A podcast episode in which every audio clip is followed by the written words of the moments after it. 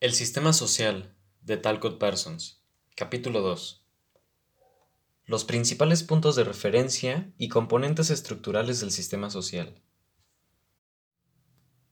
Hemos visto en el capítulo anterior que un sistema social es un modo de organización de los elementos de la acción relativo a la presencia o procesos ordenados del cambio de las pautas interactivas de una pluralidad de actores individuales.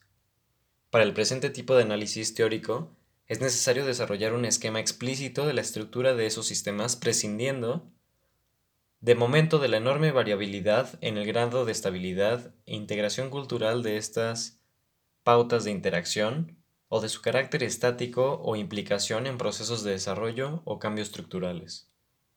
Este esquema tiene que proporcionar una serie de puntos de referencia fundamentales para el análisis de los procesos motivacionales. En el capítulo anterior hemos diseñado el carácter general de los sistemas de acción y sus principales componentes. Ahora tenemos que emprender el desarrollo específico de la teoría de la acción en relación con los sistemas sociales como tales. El presente capítulo se centra en los problemas generales de la constitución de los sistemas sociales y las bases de su estructura. Los capítulos siguientes tratarán de los problemas de la diferenciación y variabilidad estructurales.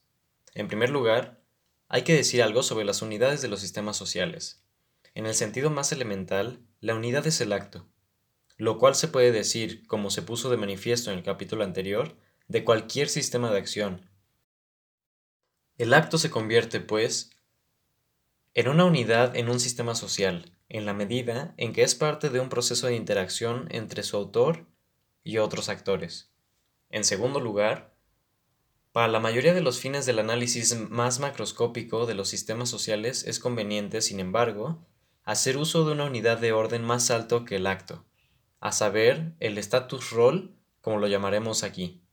Supuesto que un sistema social es un sistema de procesos de interacción entre actores, la estructura de las relaciones entre los actores, en cuanto que implicados en el proceso interactivo, es esencialmente la estructura del sistema social el sistema es una trama de relaciones.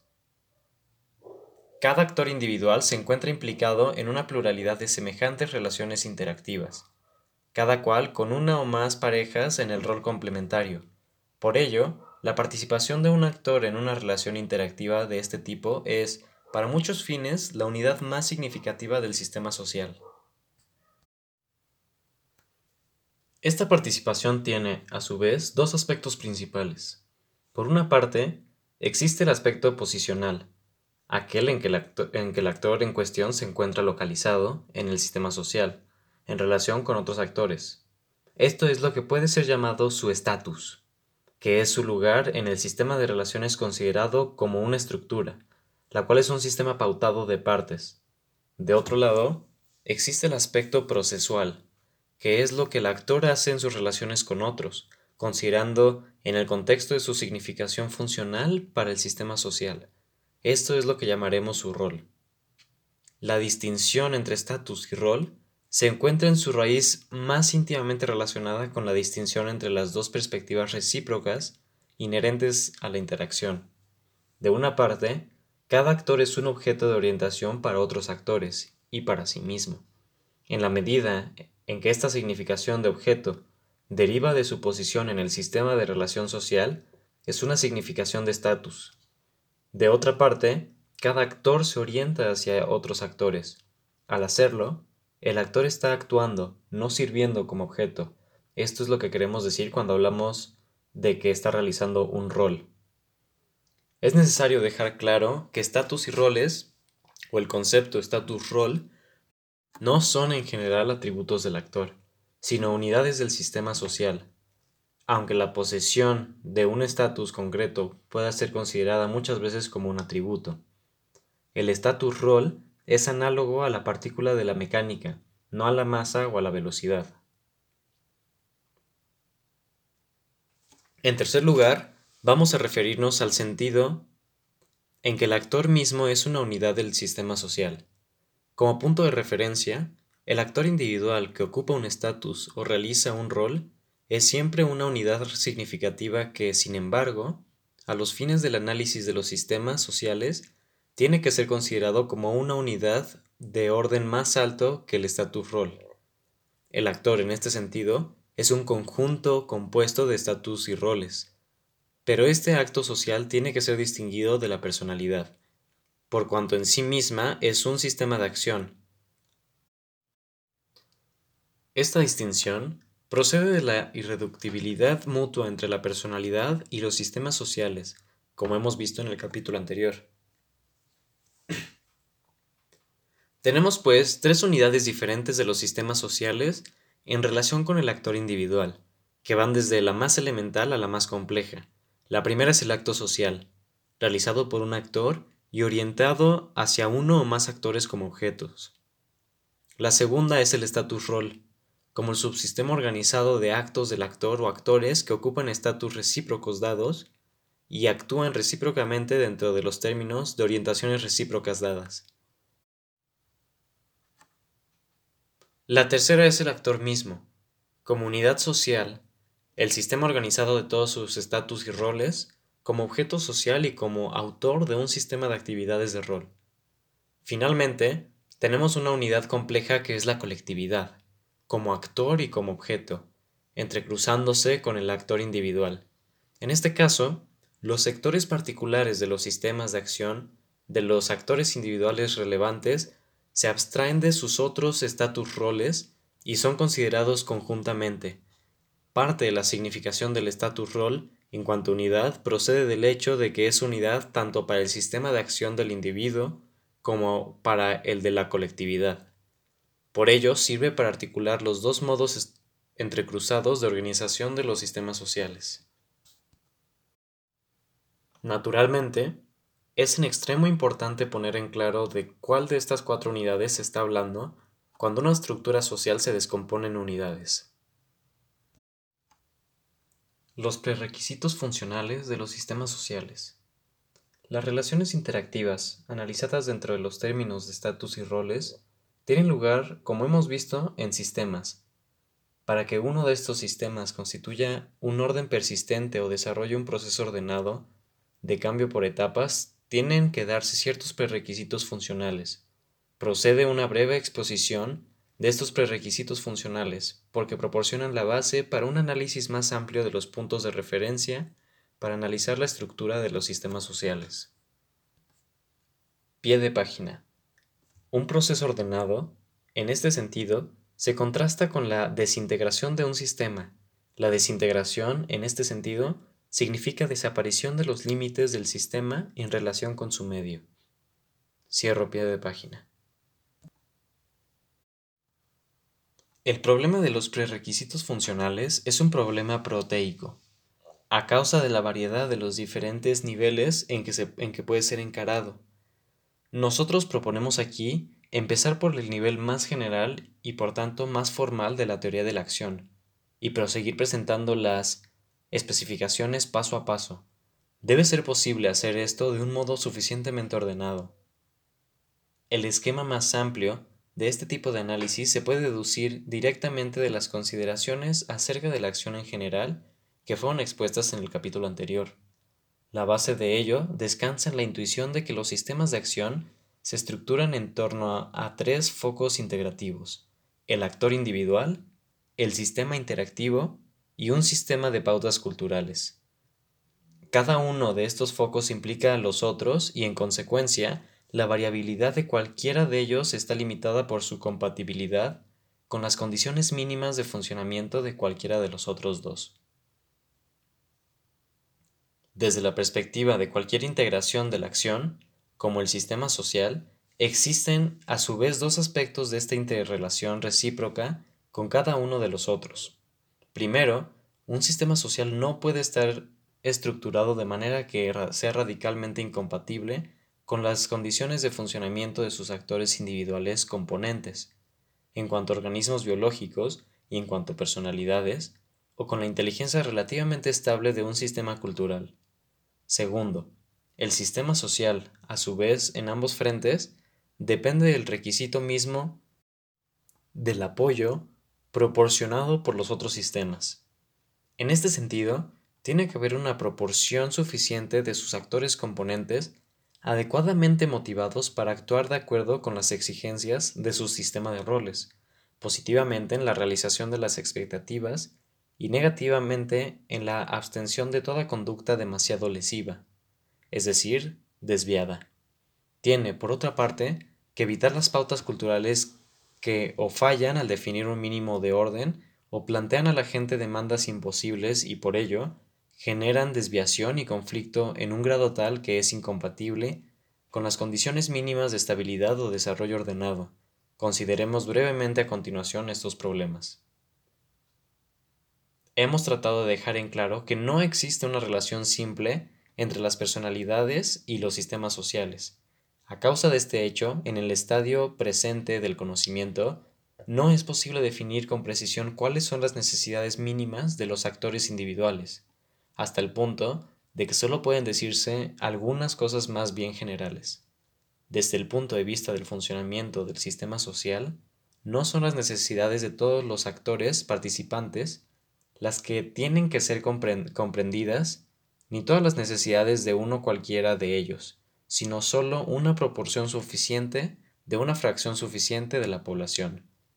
Es un fenómeno muy general, ciertamente, que las fuerzas sociales son directamente responsables de la lesión o destrucción de algunos individuos y algunos de los deseos o necesidades de todos los individuos, y aunque esto puede ser reducido, es bastante probable que no pueda ser eliminado en condiciones reales. Para citar un caso muy simple, una guerra no puede ser ganada sin bajas, y la aceptación de la guerra es a veces una condición para la supervivencia de un sistema social como tal sistema independiente.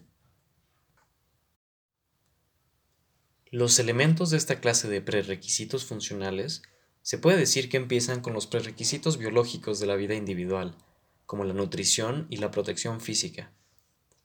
Estos inciden en los problemas sutiles de las condiciones de estabilidad mínima de la personalidad parece estar razonablemente bien establecido que existen condiciones mínimas de socialización respecto, por ejemplo, de la relación entre apoyo y seguridad afectivos, sin los que una personalidad que funcione no puede constituirse. El presente que hacer no es intentar el análisis de estos problemas límite, sino solamente aclarar dónde se sitúan en relación con la teoría del sistema social. Estas necesidades mínimas de los actores individuales constituyen una serie de condiciones a las que tiene que estar adaptado el sistema social.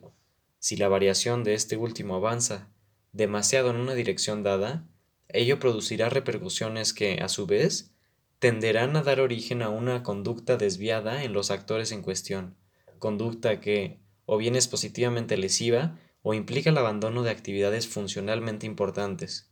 Una tal necesidad, en cuanto a prerequisito funcional, puede ser comparada a un manantial. En la medida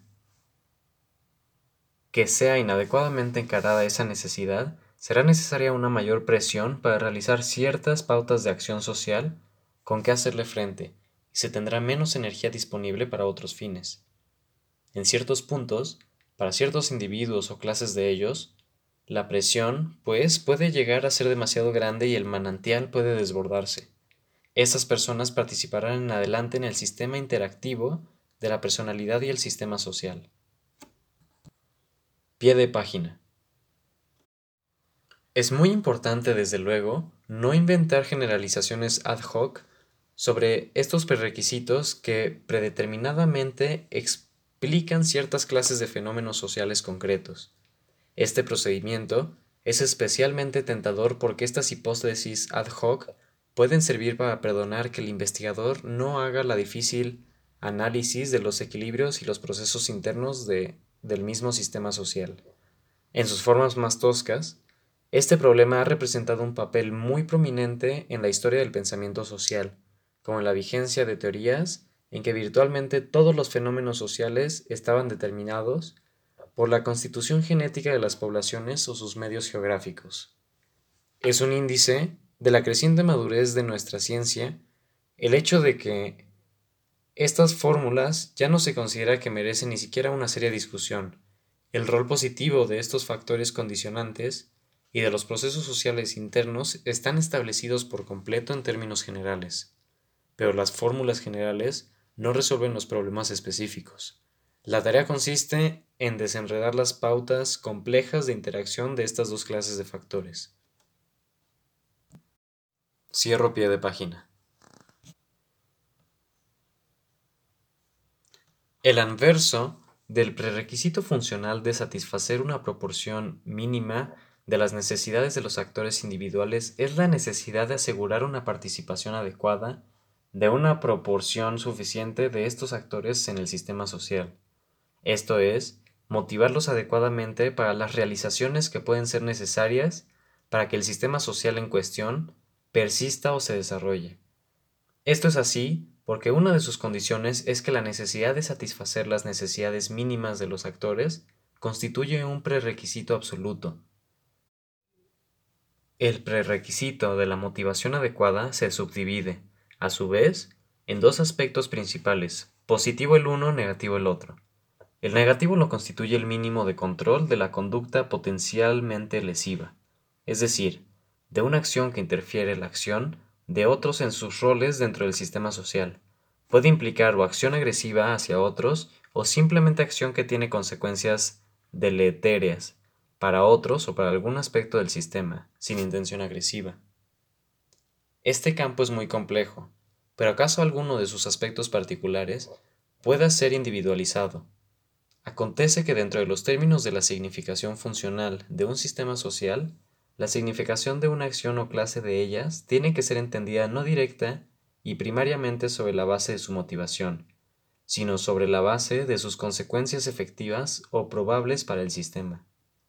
En este sentido, la persecución del interés privado puede ser enormemente lesiva en ciertas circunstancias, aun cuando el contenido de los intereses, por ejemplo religiosos, pueda ser en cuanto tal éticamente aprobado en general.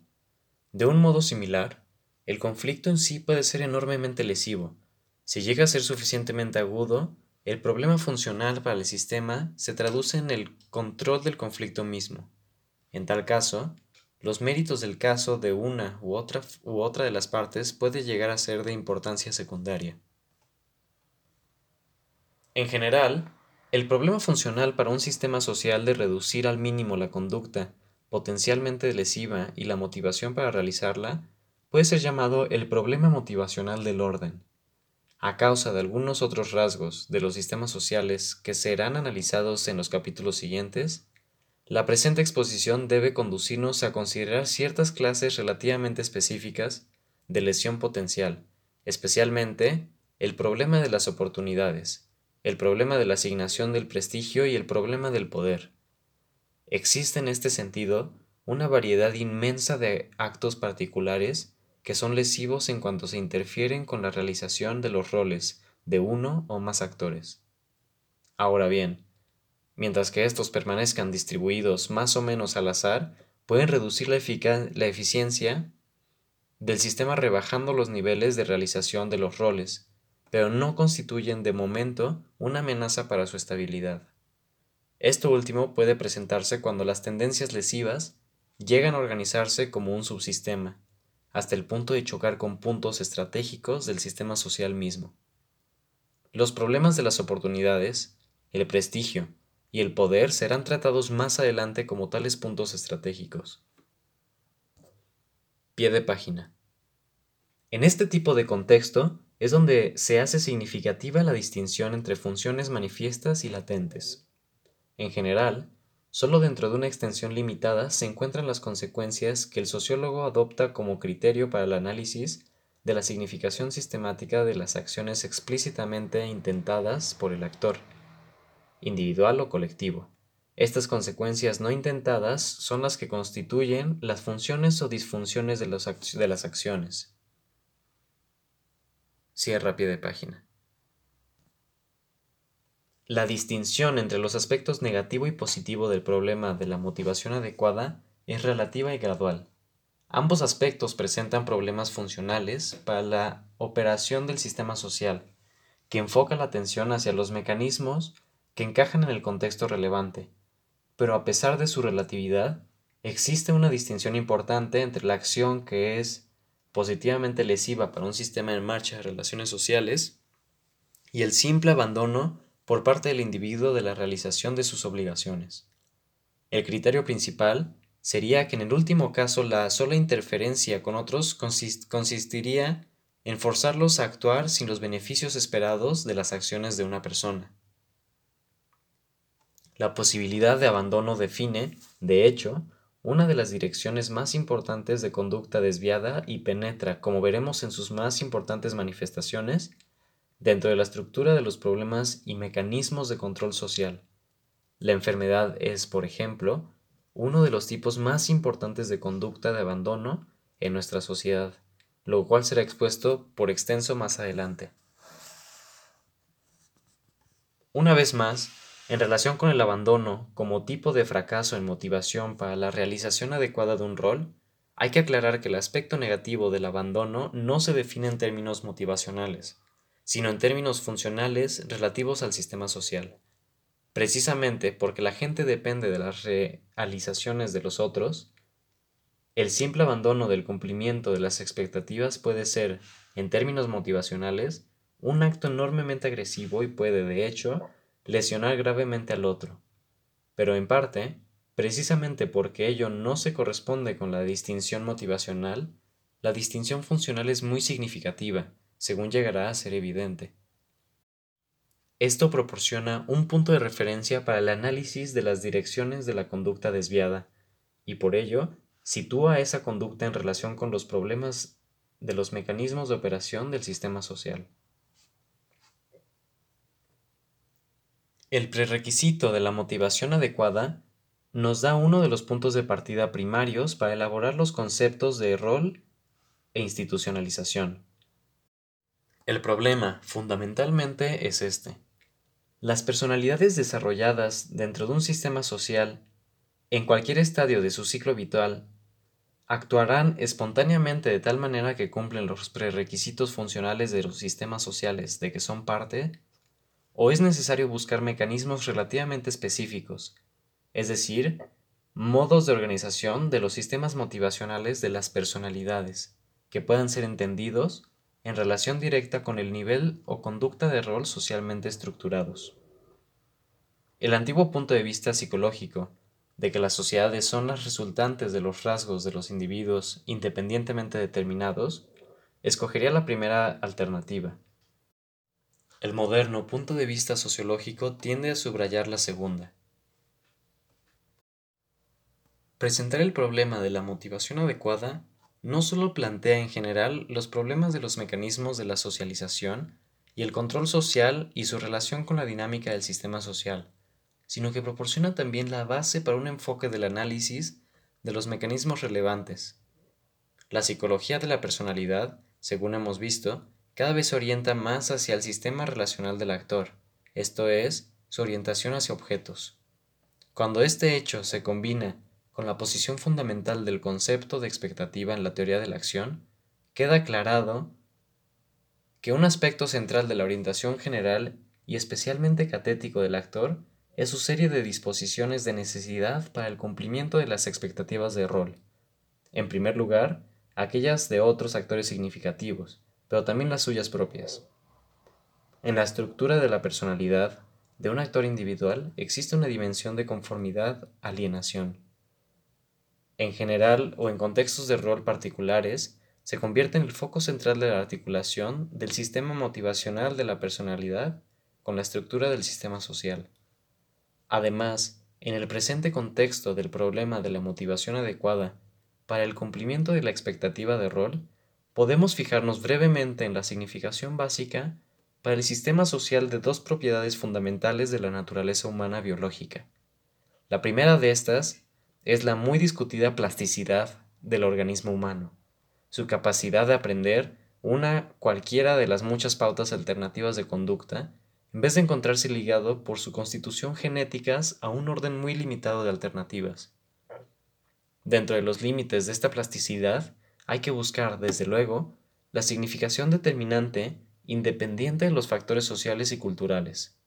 La demostración clara de la determinación por los genes reduce automáticamente el orden de relevancia de los factores que tiene interés teórico en las ciencias de la acción, excepto para su posible implicación en los problemas de emparejamiento que fluyen en el proceso de combinación y recombinación de linajes genéticos. Los límites de esta plasticidad son, en su mayor parte, todavía desconocidos. Pie de página. Desde el punto de vista de la teoría de la acción, y especialmente del sistema social, se puede decir que el peso de la prueba corresponde al que afirma que lo que ha sido considerado como problema de la teoría de la acción se resuelve adecuadamente enfocando el rol de esos determinantes de la conducta que no pertenecen a la acción. Esto puede ser frecuentemente el caso, pero recurrir a la hipótesis ad hoc en este nivel, que no han podido superar la prueba de la crítica y la investigación, ha sido tan prominente en la historia de la ciencia social que tenemos que insistir en este máximo peso de la prueba. Cierro pie de página. La segunda característica de la naturaleza humana en el sentido biológico es la que puede ser llamada sensitividad. Este término significa la accesibilidad del individuo humano a la influencia de otros en el proceso de interacción social y la dependencia resultante de recibir reacciones, reacciones relativamente particulares y específicas. Ello proporciona esencialmente la base motivacional para la accesibilidad a la influencia en el proceso de aprender.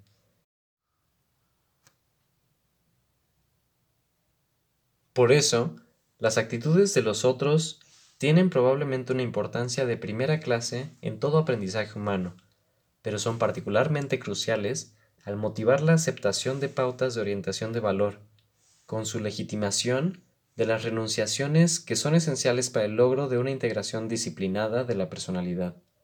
Sin esta disciplina, no sería posible la estabilidad de las expectativas en relación con su cumplimiento, que es esencial para un sistema social que funcione.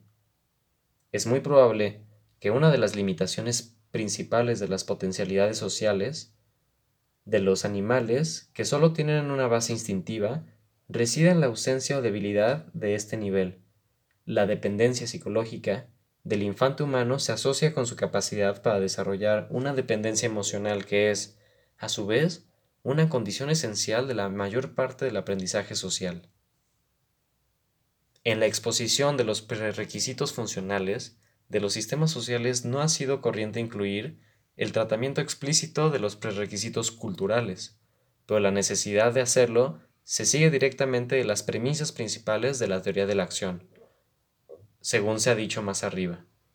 La integración de las pautas culturales, tanto como su contenido específico, implica factores que, en cualquier tiempo dado, son independientes de los otros elementos del sistema de la acción y, sin embargo, tienen que estar articulados con ellos.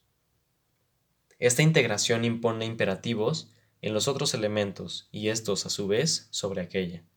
Esta zona principal del problema funcional del sistema social puede subdividirse siguiendo las mismas líneas que en el caso del problema motivacional. En primer lugar, existen condiciones sociales mínimas necesarias para la producción, mantenimiento y desarrollo de los sistemas culturales en general y de tipos particulares de sistema cultural. Se puede presumir que el quebrantamiento del sistema de comunicación de una sociedad es en última instancia tan peligroso como el quebrantamiento de su sistema de orden en el antedicho sentido de la integración motivacional. Este es un aspecto de la anomia que merece un análisis mucho más explícito que el que ha recibido hasta ahora. El ejemplo específico, más obvio, lo proporciona quizá el rol del lenguaje. Sabemos con bastante seguridad que el individuo no desarrolla un lenguaje espontáneamente sin importar un proceso de aprendizaje socialmente estructurado en relaciones con los otros es bastante seguro que este proceso tiene que formar parte de un sistema de relaciones sociales que se encuentra ordenado dentro de ciertos límites, aunque pueda ser difícil especificar en detalle esos límites. Es probable, en conjunto, que muchos grupos protohumanos fracasen al hacer la transición al nivel sociocultural humano a causa de su fracaso en cumplir los prerequisitos de la aparición del lenguaje o de algunos otros aspectos funcionalmente esenciales de la cultura. En este sentido, un sistema social no es posible sin lenguaje ni sin algunas otras pautas mínimas de cultura, tales como el conocimiento empírico necesario para enfrentarse con las exigencias de la situación, ni sin pautas suficientemente integradas de simbolismo expresivo y de orientación de valor. Un sistema social que conduce a un quebrantamiento demasiado drástico de su cultura, por ejemplo, impidiendo los procesos de adquisición, sería expuesto a una desintegración tanto social como cultural. No conocemos con exactitud los límites culturales de la sociedad humana, hasta el punto de que los antedichos límites están por determinar con exactitud. Ahora bien, respecto de ciertos tipos más específicos de pauta cultural, tenemos un conocimiento relativamente detallado. Por ejemplo, más adelante haremos una exposición de la ciencia moderna desde este punto de vista. En cualquier caso, la determinación de estas condiciones es un campo importante de la investigación sociológica. Apuntemos ahora una nota final sobre la orientación del problema general. La cultura puede estar incorporada, desde luego, en forma física con independencia de los actores particulares, por ejemplo, el conocimiento en los libros, pero es un principio cardinal de la teoría de la acción que la cultura no es meramente situacional, en relación con la acción, sino que llega a ser directamente constitutiva de las personalidades en cuanto tales, a través de los psicólogos de la personalidad suelen llamar ahora internalización. Los prerequisitos culturales mínimos de un sistema social se puede decir, por ello, que operan, al menos en parte, a través de las funciones de la cultura para la personalidad. Sin los recursos culturales requeridos que tienen que ser asimilados a través de la internalización, no es posible que surja un nivel humano de personalidad y, en consecuencia, que se desarrolle un tipo humano de sistema social. El otro aspecto del problema de los prerequisitos culturales lo constituyen los recursos y organizaciones culturales adecuados para el mantenimiento del sistema social. Sobre esto ya hemos dicho algo anteriormente, pero se pueden añadir algunas notas. El conocimiento instrumental quizás sea el tipo más obvio de ejemplo. Sin un mínimo de saber técnico que haga posible tratar con el medio físico y con otros seres humanos, no sería posible una sociedad humana. Esto, a su vez, presupone el lenguaje. Pero consideraciones similares se pueden aplicar también a otros sectores de la cultura, a las ideas existenciales no empíricas, a los sistemas de símbolos expresivos y, sobre todo, a las pautas de orientación de valor, acerca de las cuales mucho habrá que decir en las, siguientes, en las páginas siguientes. Se puso de manifiesto antes que las tendencias a la conducta desviada por parte de los sectores componentes plantean problemas funcionales para el sistema social, en el sentido de que éstas tienen que ser contrarrestadas por mecanismos de control, a menos que tengan que seguirse consecuencias disfuncionales. El caso paralelo, en el lado cultural, lo constituye el mantenimiento de ciertas pautas culturales, como partes integrantes del sistema de acción en marcha, que impone ciertas tensiones. Esto puede ser cierto en ambos niveles, el de la personalidad y el del sistema social.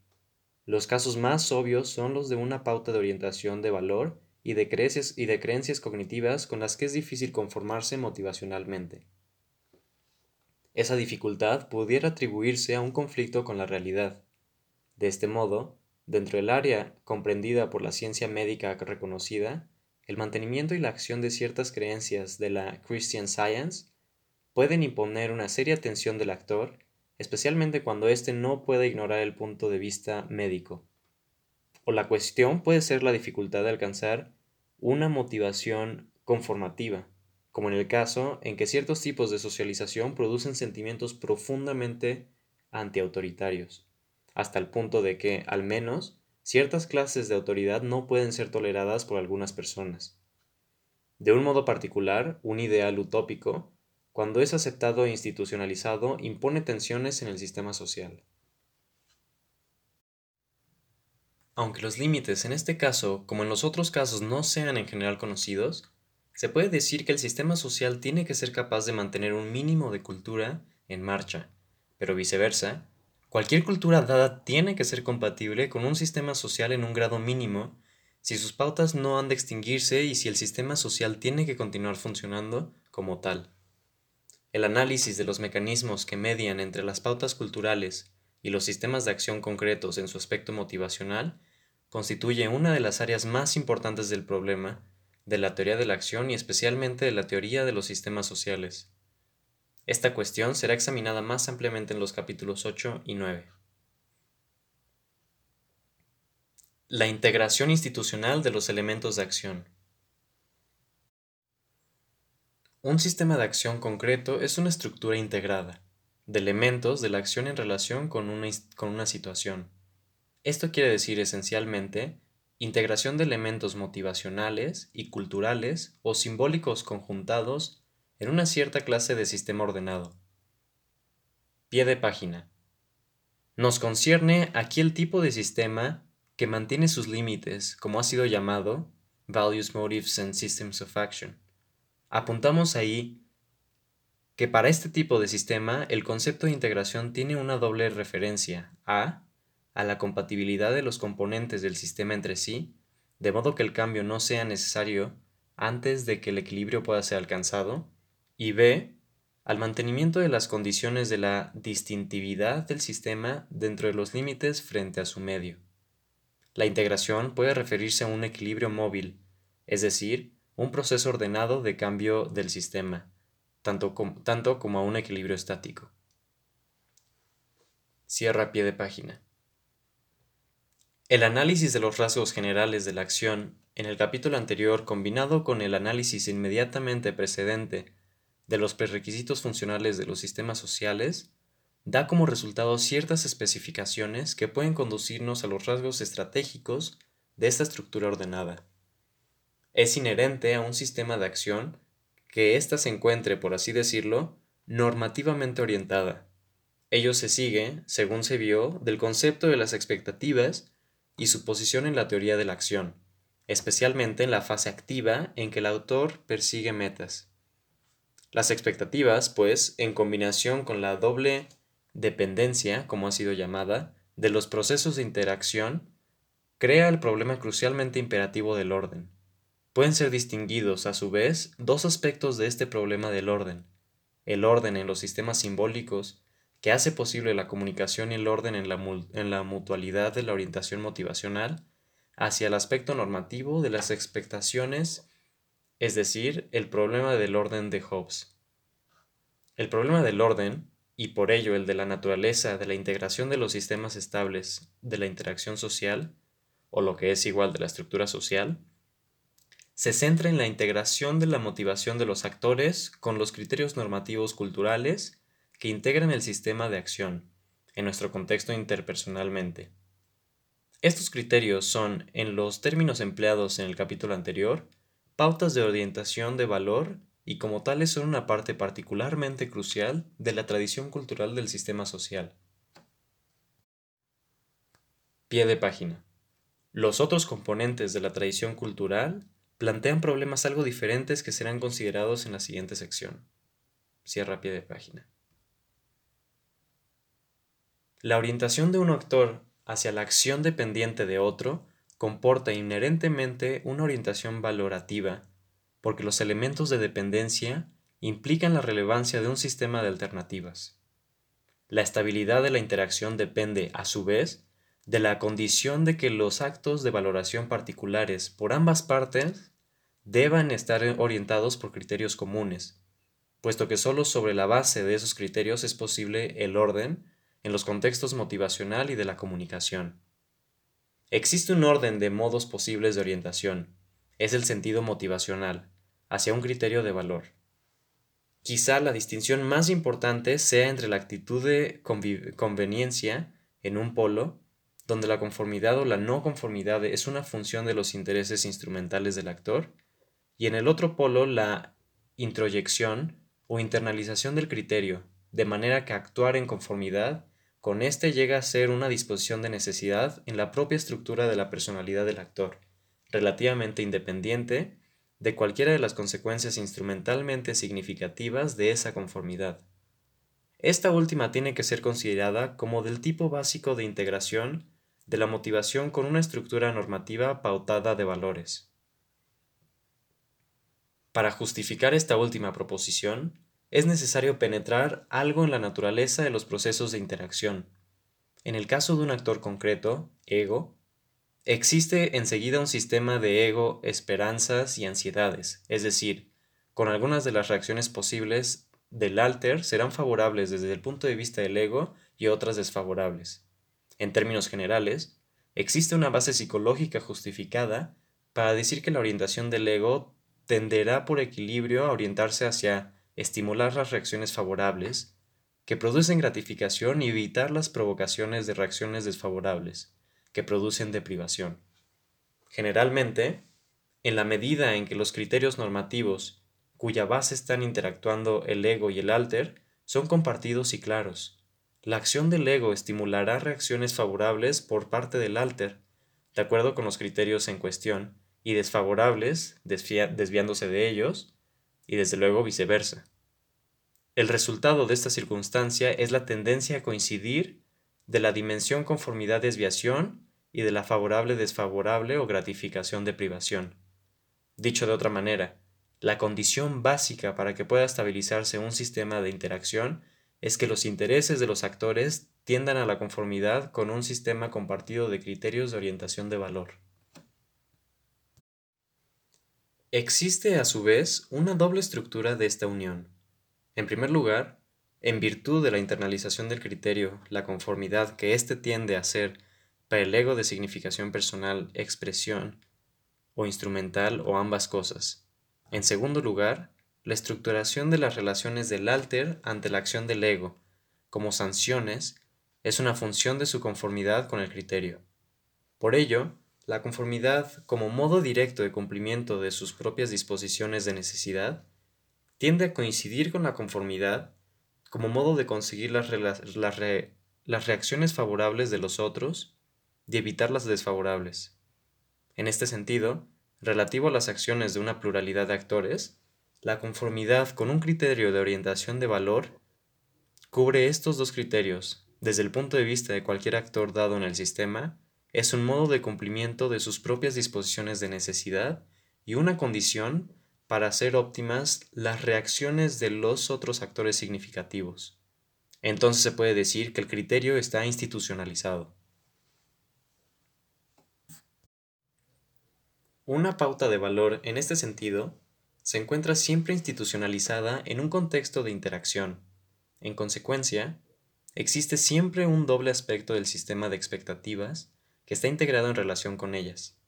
De un lado, existen las expectativas que se refieren y en parte establecen los criterios para la conducta del actor ego, quien se toma como punto de referencia. Estas son sus expectativas de rol. De otro lado, desde su punto de vista, existe una serie de expectativas referente a las reacción contingentemente probables de los otros, alter. Estas serán llamadas sanciones que, a su vez, pueden ser subdivididas en positivas y negativas, según que el ego las sienta como promotoras de gratificación o de, o de deprivación. La relación entre expectativas de rol y sanciones es, pues, claramente recíproca. Lo que son sanciones para el ego son expectativas de rol y para el alter, y viceversa. En consecuencia, un rol es un sector del sistema de orientación total de un actor individual que se organiza sobre las expectativas en relación con un contexto de interacción particular, el cual está integrado con una serie particular de criterios de valor que dirigen la interacción con un alter o más en los roles complementarios adecuados. Estos alter no necesitan ser un grupo definido de individuos, sino que pueden implicar a cualquier alter si se presenta en el seno de una relación de interacción particular complementaria con el ego, que comprende una reciprocidad de expectativas en relación con los criterios comunes de la orientación de valor. La institucionalización de una serie de expectativas de rol y de las sanciones correspondientes es claramente una cuestión de grado, este grado es función de dos series de variables. De una parte, las que afectan a las pautas de orientación de valor efectivamente compartidas. Por otra parte, las que determinan la orientación motivacional u obligación de cumplir las expectativas relevantes. Como veremos, toda una variedad de factores puede influir sobre el grado, sobre el grado de institucionalización a través de cada uno de estos canales. La antítesis polar de la completa institucionalización es la anomia, la ausencia de la complementariedad estructurada del proceso de interacción, o lo que es igual, el quebrantamiento completo del orden normativo en ambos sentidos. Ahora bien, este es un concepto límite que nunca describe un sistema social concreto. De la misma manera que hay grados de institucionalización, hay también grados de anomia. La una es el reverso de la otra.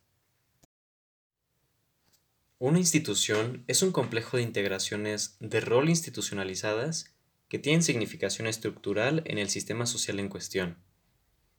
Hay que considerar que la institución es una unidad de la estructura social de orden más alto que el rol, y ciertamente se constituye por una pluralidad de pautas de rol interdependientes o componentes de ellas.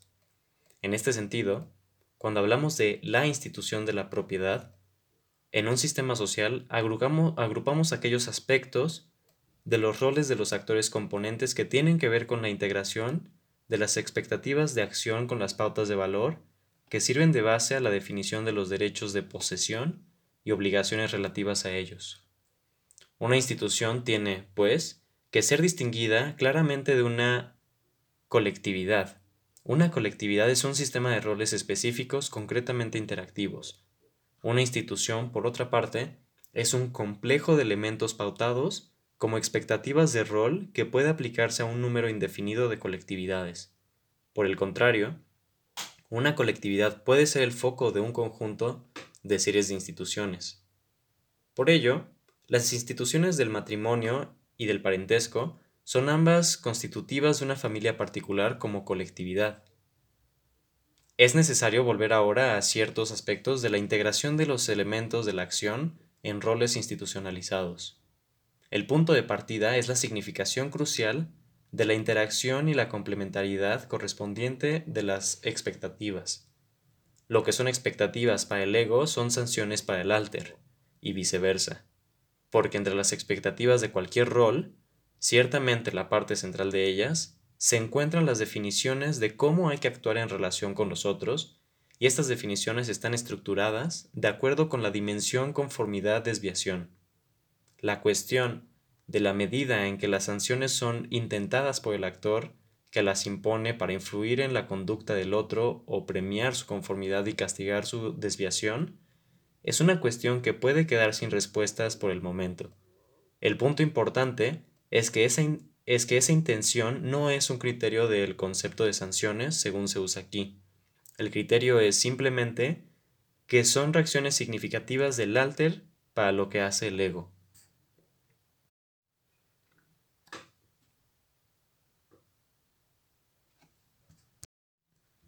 Algunas generalizaciones empíricas parece que pueden hacernos avanzar en la interpretación de la significación dinámica de esta integración recíproca de las expectativas de rol.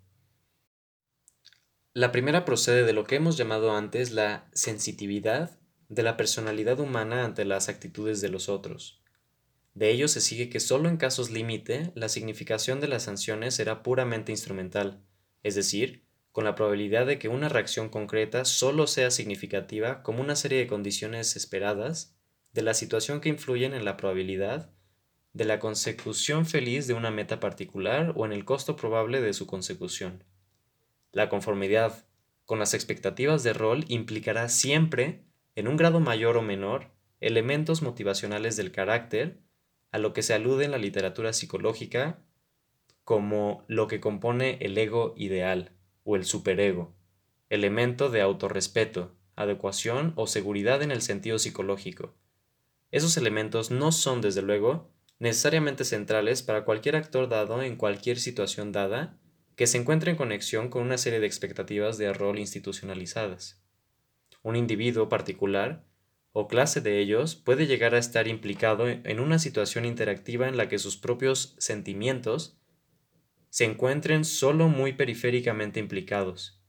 Pero en general, en las situaciones sociales, las circunstancias de la socialización y otros factores impiden que esta sea la situación predominante en sistemas sociales permanentes que implican a los intereses motivacionales principales de los actores participantes. El caso focal es aquel en que el actor se cuida de cómo reaccionan los otros ante él en un sentido más amplio que el simplemente instrumental. Considerando lo que hemos dicho acerca de las condiciones de interacción relativamente estable de los sistemas sociales, de ello se sigue que los criterios de valor que definen las expectativas de rol institucionalizadas asumen, en un grado mayor o menor, una significación moral. La conformidad con ellos, en este sentido, se convierte hasta cierto punto en una cuestión de cumplimiento de las obligaciones que el ego comporta en relación con los intereses del sistema de acción más amplio en que se encuentra implicado, es decir, el sistema social.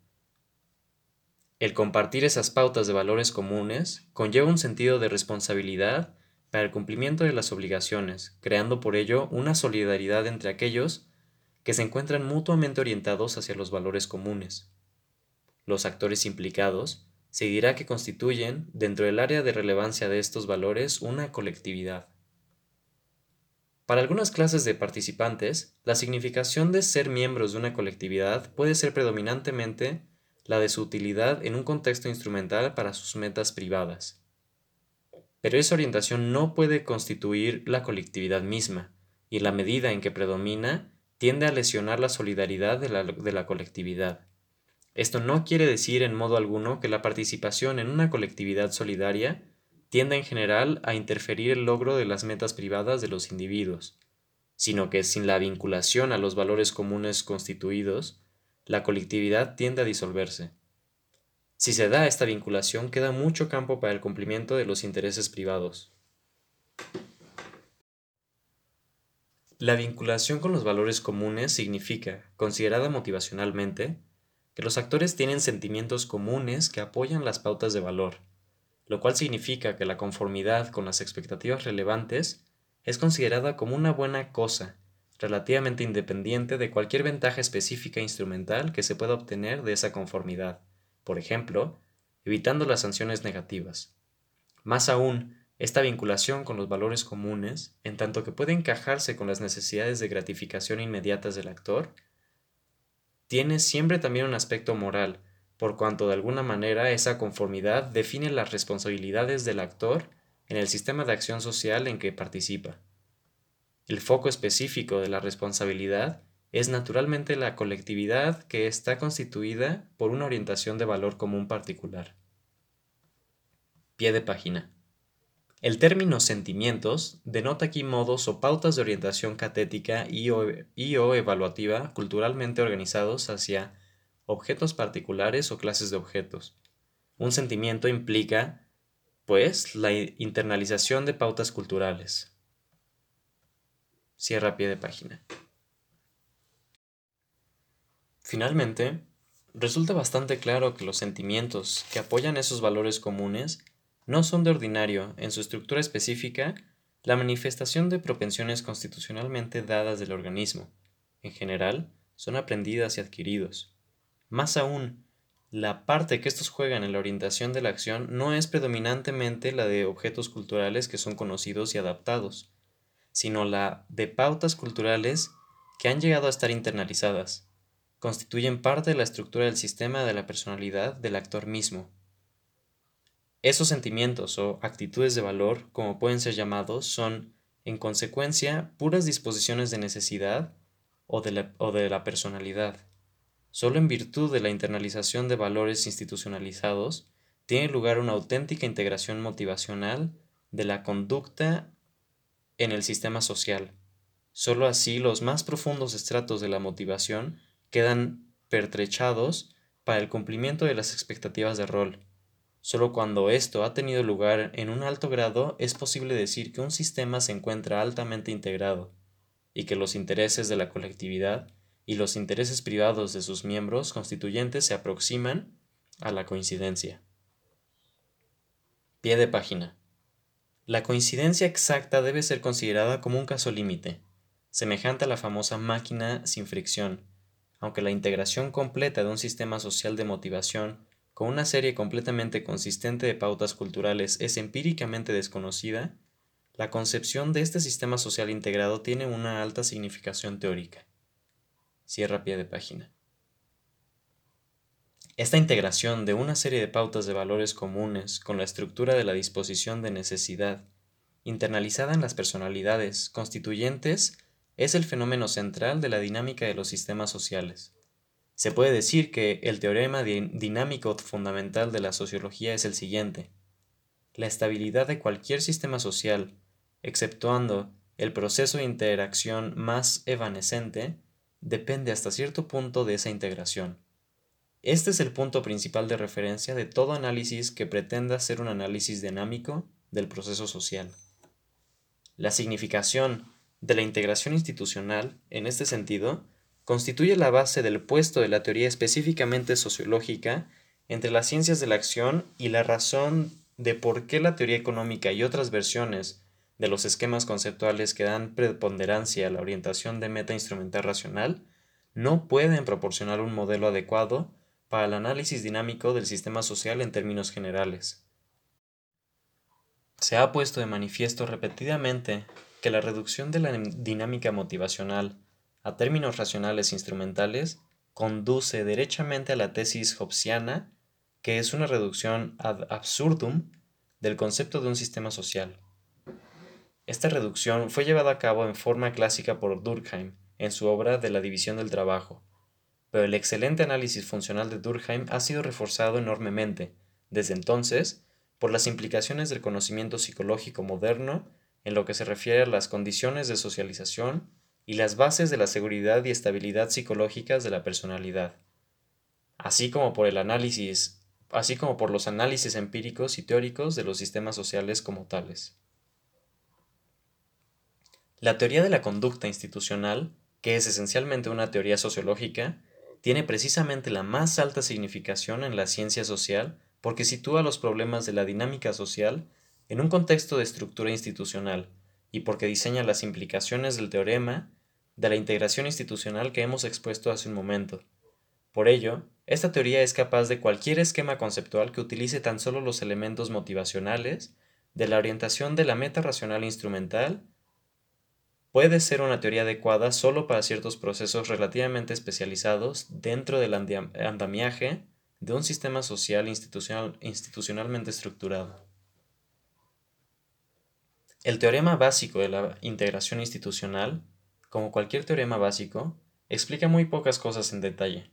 Proporciona más bien un punto de referencia con relación al cual es posible presentar sucesivamente, de una manera ordenada, las dimensiones más pormenorizadas que son necesarias antes de que pueda cometerse un análisis adecuado de los procesos complejos del análisis de la conducta. Esta exposición sigue un método deductivo, en consecuencia, debe de quedar claramente entendido que las aplicaciones empíricas de este esquema conceptual solo serán posibles cuando se haya alcanzado un estadio de elaboración mucho más avanzado. Existen, sobre todo, dos direcciones principales por las que tiene que caminar esa posterior elaboración. En primer lugar, la conducta de, rol institucionalizada se ha definido como la conducta orientada hacia una pauta de orientación de valor o sistemas de ellas pero existen muchas diferentes clases de tales pautas y muchos diferentes modos en los que las expectativas de rol pueden encontrarse estructuradas en relación con ellas. En lugar de esta fórmula en extremo general es necesario, pues, hacer un inventario diferenciado de estas posibilidades diferenciales, al menos de algunas de las más importantes. En segundo lugar, el caso ideal supersimplificado representa la integración motivacional completa con una pauta de valor dada, en el sentido de que esta pauta, en tanto internalizada, se piensa que produce una disposición de necesidad a la conformidad con ella, lo cual asegura una motivación adecuada para la conducta conforme. Esto es, desde luego, un modelo demasiado simplificado. Antes de acercarnos a niveles reales es necesario analizar las complicaciones que comportan las posibilidades de disposiciones de necesidad tanto alienativas como conformativas, de conflictos y ambivalencia, etc. El resto de este capítulo constituye una introducción a la, elaboración de los aspectos culturales de este problema. Sin embargo, antes de abordar estas consideraciones, procedo una breve exposición de las implicaciones del teorema de la integración institucional en la articulación de la estructura social de los roles con la estructura de la personalidad. El punto de partida es el que ha sido establecido antes, que la expectativa de rol se estructura en un contexto de integración específico. Cualquiera que sea el grado de extensión a que llegue la motivación adecuada para el cumplimiento de tales expectativas, allí donde sea uniforme una serie de expectativas para quienes desempeñan el mismo rol, existirá toda clase de razones para llevarnos al, al convencimiento de que, en términos de la personalidad, la significación motivacional de esta conducta uniforme no puede ser la misma para todas las personalidades implicadas. Y ello por tres razones importantes. Primera, el rol en cuestión es solo uno de los varios en que cada individuo se encuentra implicado. Aunque las expectativas de cada uno puedan ser idénticas respecto de este rol, los sistemas totales de roles solo en un caso límite serían idénticos. En cada caso, el rol particular tiene que encajar, pues, en un sistema total diferente de expectativas de rol. Supuesto que todos los roles diferentes en los que se encuentra implicado un individuo son interdependientes, dentro de, dentro de su sistema motivacional, la combinación de elementos motivacionales que produce la conducta uniforme será diferente para las diferentes personalidades. Segunda, las implicaciones de los roles no agotan la orientación o el sistema de interés de cualquier personalidad. Esta tiene focos de interés internos o narcisistas, individualmente creativos, y orientaciones hacia aspectos no sociales de su situación. De nuevo, solo en un caso límite serían idénticos estos aspectos no sociales de la orientación total para dos personalidades diferentes, ya que este sector no social de su personalidad es interdependiente del sector social, las diferencias en esta zona tienen que tener repercusiones en el campo de la motivación social. Finalmente, y tercera, es necesario creer que es estrictamente imposible que la distribución de las diferencias constitucionales de la población de un sistema social complejo se correspondan directamente con la distribución de los roles. En consecuencia, la relación entre la base constitucional de la conducta de rol y la conducta exterior será diferente en los diferentes individuos respecto del mismo rol. El cumplimiento de una serie de expectativas dada impondrá una tensión mayor en un actor que en otro. Por todas estas razones y algunas otras no es posible hacer inferencias directamente desde la estructura desde la personalidad respecto de la conducta de rol. Las uniformidades de la conducta de rol, tanto como sus diferenciaciones, son problemáticas incluso dadas las constituciones de la personalidad de, los participantes en el sistema social. El análisis de la dinámica motivacional de la conducta de rol implica, por ello, la formulación de mecanismos específicos en relación con el nivel sociológico del problema. No es posible la mera extrapolación desde los mecanismos de la personalidad de un participante a cualquiera de los otros muchos participantes en el sistema social. En circunstancia, representa enormes complicaciones para el quehacer sociológico, pero desgraciadamente sus implicaciones no pueden ser soslayadas. Ahora bien, estas consideraciones no deben de producir la impresión de, que lo que se llama ordinariamente conceptos psicológicos no tienen relevancia para la teoría sociológica. Tenemos que dejar para el capítulo final el problema de la dimensión del término psicológico, pero las categorías motivacionales deben jugar un papel central en la teoría sociológica. Esto tiene la mayor importancia. Los elementos dinámicos de las personalidades y de los sistemas sociales están hechos, esencialmente, con el mismo material. Sin embargo, este material tiene que ser conceptualmente organizado de manera diferente a los fines del análisis de los dos tipos de sistemas. Los puntos de referencia para la clasificación de las pautas institucionales. Hasta ahora, en este capítulo, hemos realizado dos cosas importantes. En la primera sección esquematizamos los problemas básicos de funcionales de un sistema ordenado de relaciones sociales. Esto definió una serie de imperativos que se imponen a la variabilidad de los sistemas sociales si se han de cumplir las condiciones mínimas de estabilidad, lo cual será de primordial importancia al analizar los órdenes de variación de las estructuras sociales y las bases de su diferenciación interna. En segundo lugar, en la sección siguiente hemos analizado la naturaleza de la unidad estructural más importante del sistema social, el status rol, y puesto, y puesto de manifiesto la naturaleza de la integración de los componentes elementales de la acción que estaban implicados en él. El paso siguiente consiste en empezar a establecer las bases para tratar sistemáticamente de la, de la diferenciación de los roles. Esto implica el análisis cuidadoso de los puntos de referencia respecto de los cuales los roles llegan a ser diferenciados, porque solo mediante un análisis sistemático de estos puntos de referencia es posible cualquier derivación ordenada de las bases y órdenes de esa diferenciación. El análisis de estos puntos de referencia se realizará a través de varios estadios en el desarrollo de este capítulo y de los dos siguientes. Debe ser evidente, a partir de la naturaleza del rol comunidad, que el foco estructural más crucial de la diferenciación de los tipos de rol tiene que encontrarse en las diferenciaciones entre las pautas culturales que están institucionalizadas en los roles, pero la clasificación de las pautas culturales en sus aspectos relevantes no puede ser realizada sin relacionarla con el sistema general de puntos de referencia que es inherente a la estructura de la acción. Por ello, la presente sección se ocupará de este sistema general de puntos de referencia que son relevantes para la estructuración de los roles, es decir, de las relaciones sociales. Cuando esta base haya sido establecida, el análisis procederá a considerar las diferenciaciones relevantes entre los tipos mismos de pautas culturales. Finalmente, de ello se derivará una clasificación de tipos generales de rol o institucionalización, generales en el sentido de que distinguirá los componentes que entran en la estructura de los roles de cualquier sistema social, pero sin intentar enfrentarse con el problema de los determinantes de las, de las combinaciones específicas en las cuales esos componentes se agrupan para formar un sistema particular o tipo de sistema.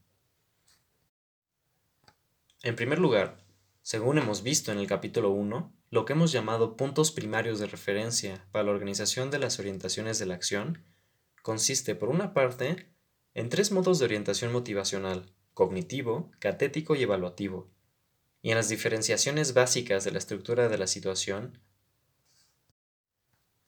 en relación con esta última, la más importante ahora es la distinción entre objetos sociales y no sociales, siendo los sociales aquellos con, con que el ego se encuentra en interacción, en el sentido específicamente social. En la esfera no social, el caso que es ahora importante es el de los objetos físicos, ya que dejaremos afuera, por así decirlo, a los culturales, situándolos en una posición especial. La razón fundamental de este tratamiento especial consiste en que las pautas culturales tienen una doble relación con la acción. Estas pueden ser objetos de la situación o pueden encontrarse internalizadas hasta llegar a ser componentes de la pauta de orientación del actor. Semejante peculiaridad de la cultura es ciertamente la base principal para considerarla como una categoría especial y para referirse al actor, la situación y la pauta cultural y no solamente a los dos primeros. Supuesto que las pautas culturales pueden llegar a ser internalizadas como parte del sistema de orientación del actor, la base primera de su diferenciación que nos interesa aquí es la de su relación con los tres modos de orientación básicos. Tenemos aquellas pautas culturales que funcionan primariamente como formas simbólicas para la organización de la orientación cognitiva del actor, las que desempeñan una función similar en relación con este aspecto catético de esta orientación y, finalmente, las que median o estructuran sus, o estructuran sus orientaciones evaluativos. Hay que recordar que estos son modos diferenciables analíticamente y los tres se encuentran en todas las orientaciones concretas hacia todos los objetos. No existe algo que pueda ser una orientación puramente cognitiva o catética, en el sentido de que, en el primer caso, no existe catexis de un objeto ni, en segundo caso, definición de la situación cognitiva. Ahora bien, existe algo que puede ser llamado la primacía relativa de los diferentes modos. En sentido estructural, el aspecto cultural de esta primacía es ciertamente crucial porque define el orden de prioridades en la relevancia de los criterios selectivos en cada tipo primario de orientación. Esta base de clasificación da como resultado tres tipos primarios de orientación, distintos de los aspectos modales de todas las orientaciones. En el primer tipo, los intereses cognitivos son primarios. El problema importante de orientación es cognitivo, y la catexis y la evaluación son secundarias en relación con el interés cognitivo. La gratificación consiste en una, solución, al problema cognitivo, llegar a conocer. En el segundo tipo, los intereses catéticos son primarios. El problema es de ajustamiento, de lograr la relación gratificatoria apropiada al objeto. Las condiciones cognitivas y evaluativas son secundarias e instrumentales. La gratificación se mide sobre base afectiva o emocional. Finalmente, en el tercer tipo, los intereses evaluativos tienen primacía. Ahora el problema es la integración de los factores cognitivos y catéticos implicados. La gratificación consiste en el logro de una integración que solucione o minimice el conflicto efectivo o anticipado.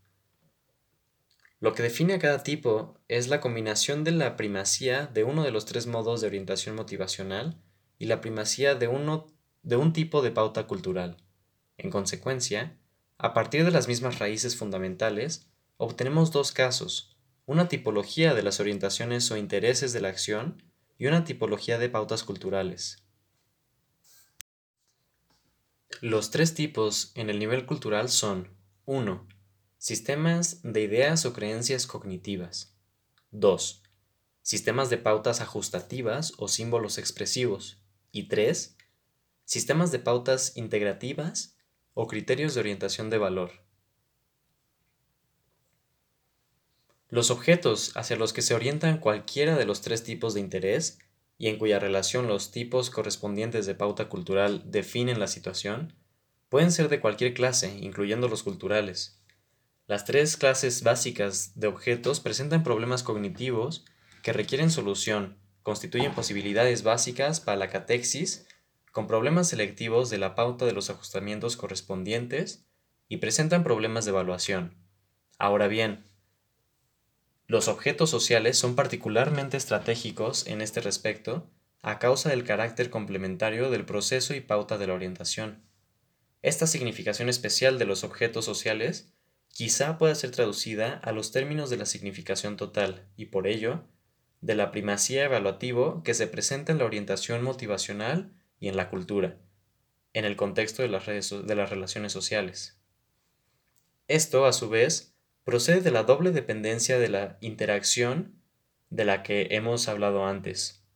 Esencialmente, esta doble dependencia introduce una dosis extra de azar para que se produzca un conflicto, lo que hace que la adherencia a criterios evaluativos relativamente específicos sea una condición importantísima del orden. Si se tiene en cuenta la dimensión temporal, se presenta una mayor diferenciación de la organización de la acción. La acción puede estar orientada hacia el logro de una meta, la cual es un estado futuro de las cosas anticipado. Se siente que promete gratificación el alcanzarla, un estado de las cosas que no se logrará si la intervención del actor en el curso de los sucesos. Esa orientación instrumental, o hacia una meta, introduce un elemento de disciplina. La renunciación a ciertas gratificaciones inmediatamente potenciales, incluyendo las que pueden derivarse de dejar que las cosas pasen pasivamente y esperar el resultado. Se renuncia a estas gratificaciones inmediatas en interés de mayores ganancias posibles que se deriven de alcanzar la meta, logro que se siente que se relaciona con el cumplimiento de ciertas condiciones en los estadios intermedios del proceso. En estos términos, la orientación instrumental puede ser interpretada como un caso especial de primacía evaluativo, y por ello, esa acción pertenece al tercer tipo de orientación de la acción. Esto implica que se dé una meta, pero dada la meta, la selección evaluativa cede la primacía a las consideraciones cognitivas, es decir, el conocimiento de las condiciones necesarias para lograr la meta sobre los intereses catéticos inmediatos, definidos como intereses en conseguir entre tanto una ventaja sobre las oportunidades de gratificación inmediatamente asequibles, aunque éstas puedan interferirse con el logro de la meta. Pero a pesar de la primacía cognitiva de la orientación instrumental, esta se, se diferencia del caso de la primacía del interés cognitivo como tal en que además del interés cognitivo mismo, existe el interés en el logro de la meta dada. Existe un tipo correspondiente en el lado ajustativo que puede ser llamado orientación expresiva. Aquí la orientación primaria no es el logro de una meta anticipada para el futuro, sino la organización de la corriente de gratificaciones y desde luego el evitar las deprivaciones que amenazan. Ello es también una versión de la primacía evaluativa, pero con la relación de los dos componentes elementales invertida. Dada la definición cognitiva de la situación, la primacía es catética. El peso de la prueba consiste, de una parte, en la controversia acerca de que una gratificación dada perturbará el orden expresivo, en tanto que, en el caso instrumental, ello acontecerá al revés. El peso de la prueba consiste, por otra parte, en que una gratificación dada no se inferirá con el logro de una meta. Este tipo secundario se diferencia del tipo de la primacía de los intereses catéticos como tales en la clasificación primaria en que la orientación no lo es hacia el problema específico del ajustamiento como tal, sino en un nivel más alto de la organización de la acción, hacia un orden evaluativo entre potencialidades y gratificación. De ahí que pueda haber un auténtico sistema de valores instrumentales, del mismo modo que puede haber en este sentido un auténtico sistema de valores expresivos, es decir, la definición de un orden en que los intereses de gratificación tienen primacía, pero, sin embargo, un orden que organiza las diferentes componentes de la orientación de la acción en relaciones determinadas recíprocas. Existe una tercera posibilidad lógica de la estructuración del orden, principalmente aquella en que no tienen primacía ni los intereses cognitivos ni los catéticos, sino los evaluativos. En la medida en que este sea el caso, el, foco se encuentra en el sistema del orden mismo, no en las metas que los trasciendan ni en los intereses de la gratificación del actor. Esto puede ser llamado el aspecto moral de la ordenación de la acción, y los valores culturales que tienen primacía en relación con él pueden ser llamados valores morales. Este foco integrativo puede ser relativo a los problemas integrativos de cualquier sistema o subsistema de acción. Sin embargo, en términos generales, es importante distinguir los dos focos principales, los aspectos integrativos de la personalidad y los de los sistemas sociales. El foco del sistema social, incluyendo desde luego cualquier subsistema, por ejemplo una colectividad, puede ser llamado la orientación relacional de la acción, en tanto que el foco de integración de la personalidad puede ser llamado el ego integrativo. Este tiene desde luego una significación importante en relación con el sistema de relaciones sociales, a causa de la importancia especialísima del elemento del orden, que ha sido varias veces mencionada. Ciertamente, este es el elemento, en un sentido derivativo, de evaluación y de pautas de valor culturales, sacado a la luz por la institucionalización. La institucionalización aporta un elemento superañadido, además de la primacía de las orientaciones de valor de los actores, que es integrativo para un aspecto específicamente social del ordenamiento de la acción, porque a causa de lo complementario de las expectativas, la significación de la acción de un actor nunca puede ser evaluada solo en términos de sus valores personales, independientemente del sistema relacional en que se encuentra implicado. Sus orientaciones de acción, esto es, las elecciones que hace entre alternativas, inevitablemente inciden sobre los intereses personales de los otros actores con los que se encuentra en interacción y de las colectividades de que es miembro, en la medida en que estos intereses no pueden ser discriminados distributivamente. En la medida en que su responsabilidad hacia estos intereses definidos de los otros y de las colectividades sea evaluada, el actor se enfrenta con un problema moral, las pautas de orientación de valor que definen su orientación son valores morales. El tipo de acción en que, la, en que las consideraciones morales tienen primacía, en el contexto social, es aquel en, en que el actor se encuentra en un rol de responsabilidad específica para los intereses de una colectividad. Pero incluso cuando este no sea el caso, el aspecto moral es un aspecto o componente muy importante de la orientación de los actores en los roles sociales generalmente, porque ello, define los límites institucionales de lo permitido para la acción. Tipos de institucionalización relativa al sistema social. Según hemos visto, existen siempre ciertos rasgos comunes en el fenómeno de la institucionalización de las pautas culturales, en virtud de la cual estas pautas llegan a estar integradas con los intereses motivacionales de los actores individuales. Sin embargo, las distinciones que hemos hecho en la sección anterior nos proporcionan una base para diferenciar tres modos o tipos de institucionalización sobre la base de sus diferentes relaciones con la estructura del sistema social mismo. Antes hemos aclarado que la institucionalización misma es por naturaleza un fenómeno evaluativo, un modo de organización del sistema de acción. En este sentido, las pautas que están institucionalizadas implican por naturaleza un elemento de orientación de valor sobre el nivel del sistema social, es decir, implican obligaciones morales de parte de los actores, en el sentido social integrativo, en cuanto que distinto del ego integrativo. Pero las pautas de valor institucionalizadas pueden ser también clasificadas sobre la base de los diferentes modos de relación de las obligaciones en cuestión con el sistema de relación social mismo. Como hemos visto, el sistema social es esencialmente una trama de relaciones interactivas. Las instituciones más centrales son, por ello, las directamente constitutivas de las pautas de esas relaciones mismas, a través de la definición de los estatus y roles de las partes en el proceso interactivo. Esta primera categoría será llamada instituciones relacionales. En segundo lugar, los actores particulares, individuales o colectivos actúan sobre la base de intereses que pueden ser independientes, en un grado mayor o menor, de las pautas moral integrativas del sistema social, es decir, la misma colectividad total. De ahí que, en términos del sistema social, es la regulación de la persecución de estos intereses más bien que la definición constitutiva de las metas y medios. Los intereses instrumentales, expresivos y ego integrativos pueden, pueden estar implicados en cualquier combinación, pero existen distintos problemas de institucionalización en esta zona.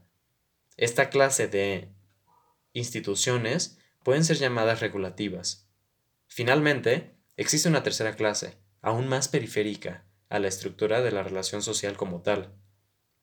Este es el caso en que el contenido de las instituciones implicadas consiste solamente en pautas de orientación cultural como tales, no directamente de obligaciones para la acción exterior. Se trata de una cuestión de creencias, de sistemas particulares de símbolos expresivos, e incluso de pautas de orientación, de valor moral cuando se haya implicada en la acción solo la aceptación más que la obligación. Estas serán llamadas instituciones culturales. Vamos a comentar brevemente cada una de estas tres clases de instituciones. La naturaleza y significación de las instituciones relacionales tiene que ser entendida sobre la base del paradigma fundamental de la interacción social y el modo en que se ha llegado al teorema de la integración institucional. Hemos visto que esa integración institucional, en cuanto a institucionalización de pautas de valores comunes, es una condición de la estabilidad del proceso de interacción. Pero una especificación más amplia de esta condición nos lleva a ver que el contenido de las pautas comunes de orientación de valor tiene que ser tal que las orientaciones recíprocas de los actores que interactúan se mezclen entre sí. Existe toda una variedad de pautas diferentes según la cual esa mezcla es concebible, pero en cualquier sistema dado de relaciones interactivas, las pautas tienen que haber sido seleccionadas entre estas posibilidades de manera que sean compatibles con la estabilidad del proceso de interacción. El contenido de estas pautas de orientación de valor será examinado en la sección siguiente. Estas se centran en torno a las posibilidades fundamentales de organizar las actitudes mutuas de los actores, lo que esencialmente quiere decir selección entre las posibilidades inherentes de orientación mutua. Estas instituciones relacionales se encuentran desde luego diferenciados tanto por los roles diferentes dentro del sistema social como para los diferentes sistemas sociales. Estas diferenciaciones serán analizadas en los capítulos siguientes, pero esencialmente constituyen el centro estructural del sistema social y la institucionalización de las pautas de orientación de valor implicadas en el mecanismo primario de la estabilización del sistema social mismo. En virtud de la internalización de estas pautas de orientación de valor primarias, ciertos componentes fundamentales de la estructura de la disposición de necesidad y por ello de los intereses de los actores en un sistema social están determinados. Pero estas disposiciones de necesidad más directamente integradas con la estructura relacional, no agotan las necesidades e intereses de los actores individuales. Esta última tiene intereses que, dentro de ciertos límites, puede variar con independencia de la estructura relacional como tal, con respecto a la cual las pautas institucionales básicas del sistema social son más condicionales que constitutivas, lo cual se puede decir, según hemos advertido antes, de todos los tipos básicos de intereses, el instrumental, el expresivo y el ego integrativo. El reverso de la significación condicional de esas pautas para la acción del individuo y la subcolectividad es su significación regulativa desde el punto de vista del sistema social. Hay dos aspectos primarios de esta función regulativa de las instituciones. Primero, estas ocupan de la definición de los criterios de valor, de acuerdo con lo cual se definen las direcciones de la actividad aceptable en la persecución de los intereses privados. Constituyen un elemento en la definición de las orientaciones de meta. Segundo, se ocupan de la definición de los límites de la elección de la persecución de la realización de las metas y valores en cuestión. Tomemos, por ejemplo, en primer lugar, el caso instrumental. En la sociedad norteamericana contemporánea, la búsqueda de lucro financiero se considera que es un tipo de meta apropiado tanto para el individuo como para cierto tipo de colectividad. Por otra parte, de acuerdo con los valores del socialismo, no se considera que esto sea una dirección legítima de búsqueda de intereses, o al menos solo dentro de límites muy concretos. Pero incluso dentro de nuestra propia economía comercial, existe cierta especificación en los términos de valor de las metas de la producción técnica con los que el interés del lucro puede legítimamente estar fusionado. Muchas cosas para las que podía existir un mercado pueden o bien no ser producidas en absoluto con ánimo de lucro, por ejemplo, cierto tipo de diversiones moralmente censurables, o solamente bajo grados diversos de rigidez en su regulación, como en el caso de armas o ciertos servicios de utilidad pública. En consecuencia, el sentido de la selección de metas dentro de la esfera de la actividad orientada por, intereses privados existe una serie de limitaciones institucionalizadas en la persecución de las metas y condiciones en que éstas pueden ser perseguidas.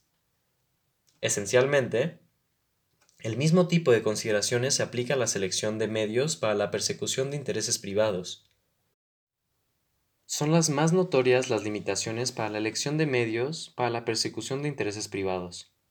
Son las más notorias las limitaciones para la elección de medios que implican intereses ajenos.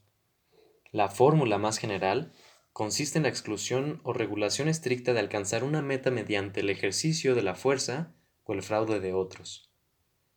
Pero en muchas sociedades existen todavía limitaciones más radicales a la libertad individual. Por ejemplo, en los Estados Unidos, la prohibición de que nadie pueda infringir mediante contrato no solo la libertad personal de otros, sino incluso la propia, independientemente de las ganancias que a uno se le pueden ofrecer, uno no puede venderse como esclavo. Existe una serie similar de instituciones regulativas para los intereses expresivos. Como hemos visto, las actividades expresivas no se reparten directamente en la forma medios fines, como en el caso de las actividades instrumentales. Por ello no procede aquí la distinción entre metas y medios, pero en parte, esas instituciones regulan las actividades expresivas, especificando los contextos y relaciones legítimas para ellas.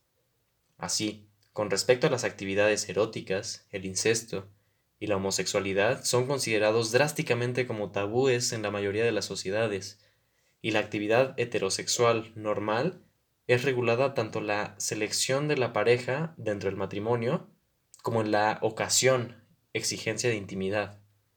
De un modo similar, el sentimiento agresivo hacia otros solo puede ser expresado en general dentro de límites estrictamente definidos, y muchos tipos de agresión son tabúes casi absolutos. Naturalmente, matar miembros del propio grupo tiene que estar prohibido y drásticamente penado en toda sociedad, excepto en condiciones muy especiales.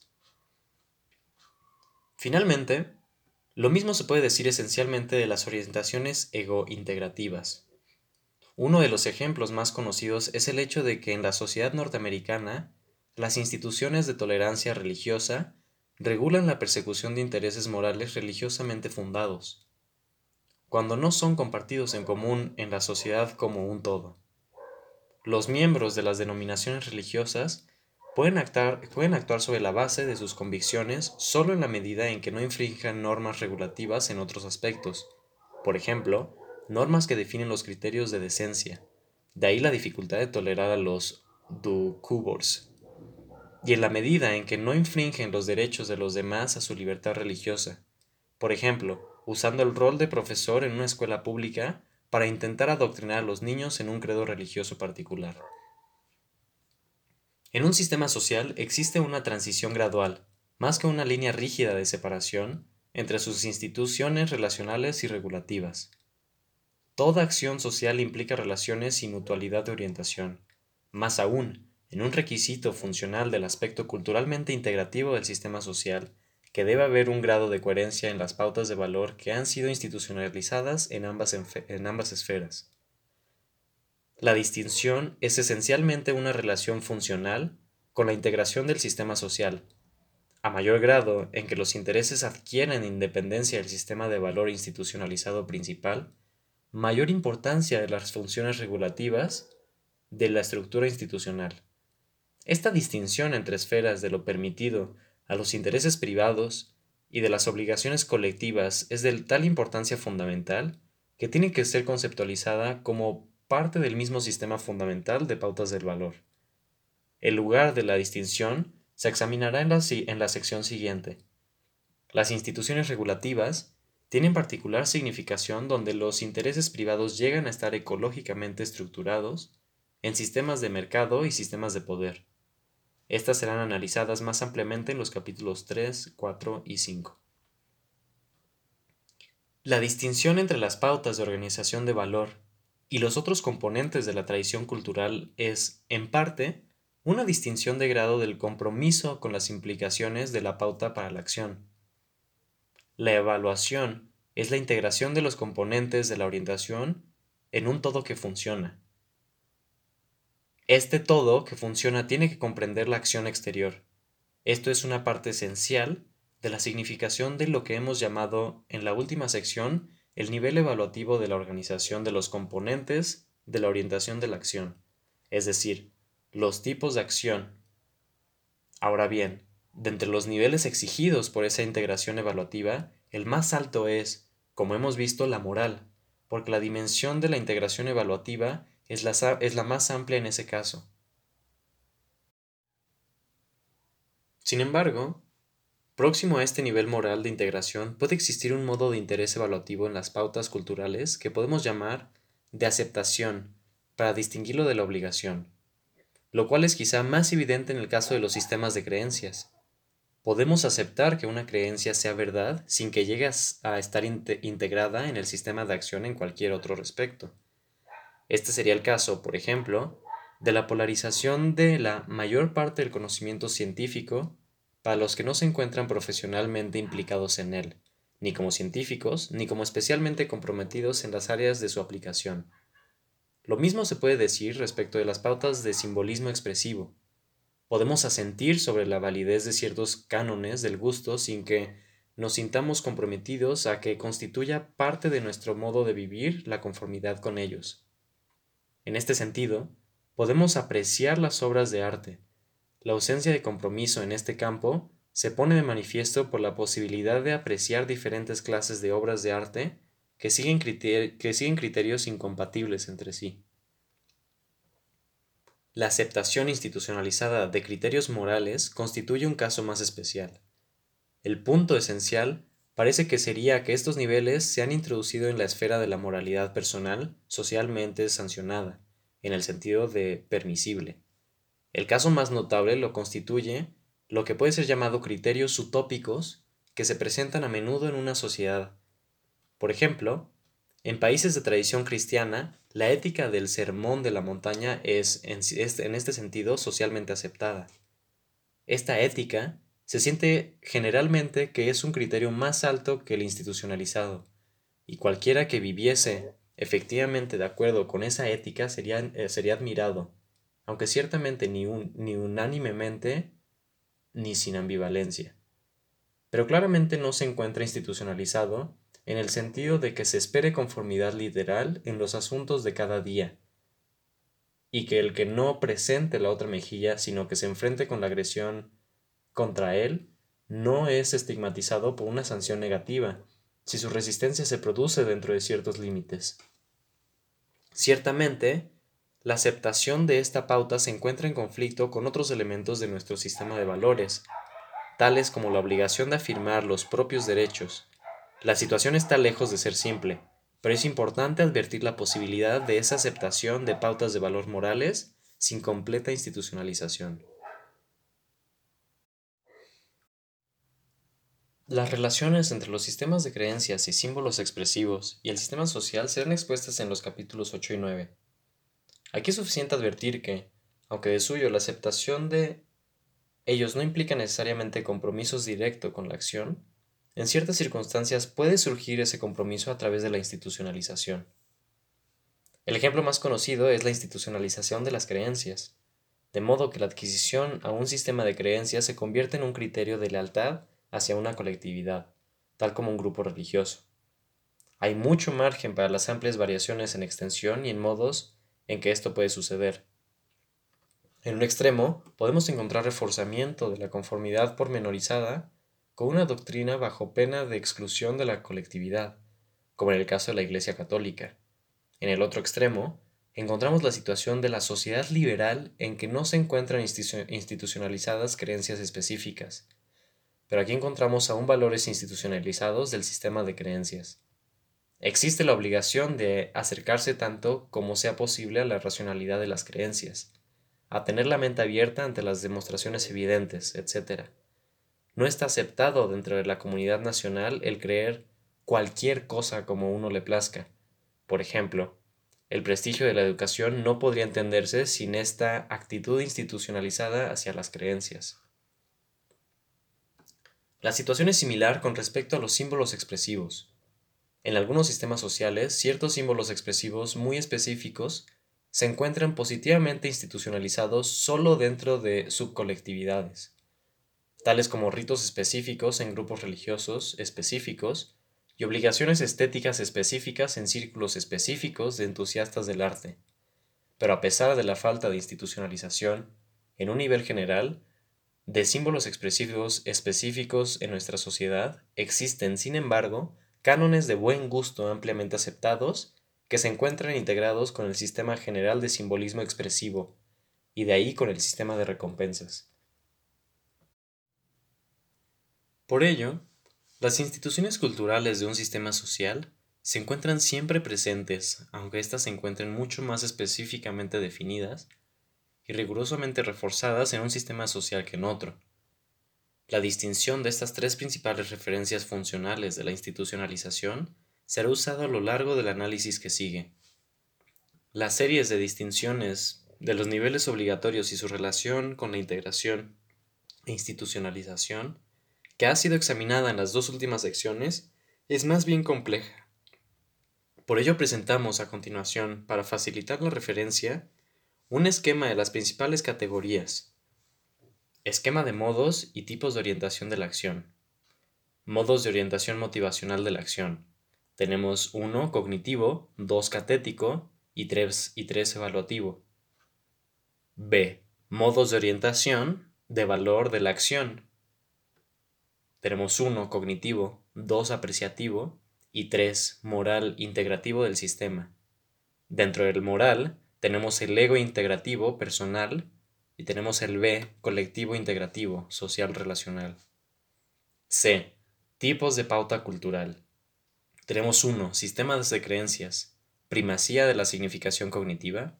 2. Sistemas de simbolismo expresivo. Primacía catética. Y tenemos 3. Sistemas de niveles de orientación de valor. Primacía evaluativa. D. Tipos de intereses de la acción. Primacía de un modo motivacional combinado con el tipo correspondiente de pauta cultural. Tenemos 1. Intereses cognitivos, en saber. 2. Intereses ajustativos. 3. Intereses integrativos. E. Tipos de orientación de la acción evaluativa. Síntesis evaluativa o integrativa con primacía de un tipo de interés. Tenemos uno instrumental. da la catexis de una meta primacía cognitiva. Dentro del, dentro del instrumental tenemos el A, investigativa, solución de un problema cognitivo con meta, y B, creativa, nuevas formas simbólicas expresivas como meta. C, aplicada, uso del saber, primacía del interés cognitivo, en interés de cualquier meta no definida en A y B. 2. Expresivo, exteriorización de una disposición de necesidad en una pauta de simbolismo expresivo. 3. Moral. Dentro del moral tenemos A, ego integrativo y B, colectivo integrativo. E. Tipos de institución incorporando pautas de orientación de valor. Tenemos 1. Instituciones relacionales que definen expectativas de rol recíprocas con independencia del contenido del interés. 2. Instituciones regulativas que definen los límites de la legitimidad de la persecución de intereses privados con respecto a metas y medios. Dentro de las instituciones regulativas tenemos A, instrumental, B, expresiva y C, moral. Instituciones culturales, que definen las obligaciones de aceptar las pautas culturales, convirtiendo la aceptación privada en deber institucionalizado. tenemos A, creencias cognitivas, B, sistemas de símbolos expresivos y C. Obligaciones morales privadas. Las, las, alternativas pautadas de orientación de valor como definición de las pautas relacionales de expectativa de rol. La pareja de un rol en una relación social es un objeto social. En consecuencia, para desarrollar un esquema sistemático de los puntos de referencia para el análisis de las orientaciones en los roles es esencial, en primer lugar, Analizar las alternativas básicas de selección que sean particularmente significativas para definir el carácter de las relaciones con ese objeto moral y que son constitutivas del carácter de la misma pauta de relación, más bien que de su contenido. Lo que sigue queda planteado desde el punto de vista de que existe en un nivel dado de generalidad una serie de alternativas que se encuentra estrictamente definida y delimitada. Además, las primacías relativas dadas a las elecciones entre ellas pueden ser consideradas como constitutivas de la pausa de las instituciones relacionales. Hay que aclarar tanto como sea posible lo que se intenta hacer exactamente en lo que sigue. Nos concierne la pauta del subtipo colectivo integrativo del tipo moral de la orientación de la acción evaluativa. Dentro de este apartado, nos concierne analizar la estructura de las relaciones de un actor con objetos sociales, para identificar los puntos de referencia que definen los límites de variabilidad estratégicamente significativos de esta categoría de orientaciones. Expondremos un número limitado de esos límites que pueden ser definidos, en su forma más simple, como alternativas polares de posibles elecciones en la orientación. Estas alternativas serán definidas sobre la base de las primacías relativas entre los tipos de posibilidades de orientación que han sido expuestos en las secciones anteriores. Hay que insistir de nuevo en que estamos tratando aquí del foco de la pauta de las instituciones sociales. Nos conciernen en este sentido las relaciones de primacía entre las posibilidades de orientaciones de las acciones evaluativas y los modos correlativos de orientación de valor y no los tipos de interés ni los tipos de pauta cultural en cuanto tales. El primer problema es, pues, el de las relaciones de primacía entre orientaciones instrumentales, expresivas y morales, incluyendo los subtipos de la última. En términos motivacionales, se puede presumir que el interés último de cualquier actor es conseguir una gratificación óptima. El camino más directo hacia la gratificación en un sistema de acción organizado es a través de orientaciones expresivas. De ahí que, respecto de la orientación expresiva, tanto los modos instrumentales como morales de la orientación impongan renunciaciones o disciplina. El objeto social es siempre, efectiva y potencialmente en algún grado, un objeto de catexis. Por ello, la pauta de las orientaciones hacia objetos es siempre un problema de si, en ciertos aspectos relevantes, es posible que la orientación expresiva se traduzca en los términos de intereses de gratificación relativamente inmediata o hay que renunciar en favor de ciertos tipos de intereses evaluativos, instrumentales o morales. La primera puede ser definida como alternativa de afectividad, la segunda, de neutralidad afectiva. Esta alternativa básica está enraizada en la naturaleza de los sistemas de acción. Ningún actor puede subsistir sin gratificaciones y al mismo tiempo, ningún sistema de acción puede estar organizado o integrado sin la renunciación a algunas gratificaciones de las que se dispone en una situación dada. La polaridad de afectividad-neutralidad afectiva formula la pauta de la acción respecto de esta alternativa básica, en las orientaciones directas hacia los objetos sociales con los que interactúa un actor en un rol, y en su relevancia para la estructura de las expectativas de su acción en ese rol. Esta primera pareja de alternativas se centra en lo permisible o no permisible de los intereses ajustativos inmediatos del actor por la actividad expresiva. A la segunda pareja de alternativas le concierne el mismo problema intrínseco, pero abordado desde el otro extremo, lo permisible de su persecución de cualesquiera intereses privados del actor, como algo distinto de los compartidos con los otros miembros de la colectividad en algo que realiza un rol. En este sentido, no solo sus orientaciones expresivas, sino también las instrumentales y ego integrativas, los y los correspondientes intereses se definen como privados, en la medida en que no coinciden con los que se reconocen como colectivos por la colectividad. Un rol puede definir, pues, como legítimas ciertas áreas de persecución de intereses privados, y en otras áreas obligan al actor a perseguir los intereses comunes de la colectividad. La primacía de la primera alternativa puede ser llamada autoorientación, la segunda, orientación colectiva. Ambas parejas de alternativas plantean un importante problema de orientación. Se puede decir correctamente que así como todo actor tiene que tener gratificaciones inmediatas y disciplina aceptada, así también todo rol facilita la, la persecución de intereses privados y asegura los intereses de la colectividad. Ello no constituye una paradoja porque, definidas como una cuestión de primacía en la orientación de las expectativas de los roles, estas alternativas se aplican a contextos de selección específicamente relevantes, no necesariamente a cada aspecto específico dentro del rol. En este sentido, donde la persecución instrumental efectiva de una cierta clase de metas se encuentra institucionalizada como parte del rol, solo tiene que estar subordinada la gratificación de los intereses expresivos que pudieran interferirse con el logro de, de esas metas. El rol se define en términos afectivamente neutrales en este contexto, pero no necesariamente en todos los demás. En el dilema de ejecución relevante, una de las alternativas es prescriptiva, pero esta descripción es siempre relativa a un contexto especificado en que surge el dilema. De modo similar, solo podremos hablar de un rol colectivamente orientado cuando la persecución de ciertos intereses privados que sean posibilidades relevantes en un tipo de de situación dado se subordinen a los intereses colectivos. Así el que ostenta un cargo público tiene interés en su propio bienestar financiero, que puede tomar en consideración al decidir, por ejemplo, sobre diferentes empleos, pero se espera que no tenga en cuenta ese interés en sus decisiones específicas que afectan a la política estatal en el caso de que se presente potencialmente un conflicto entre ambos. Esta es la subordinación de un valor personal, o ego integrativo instrumental.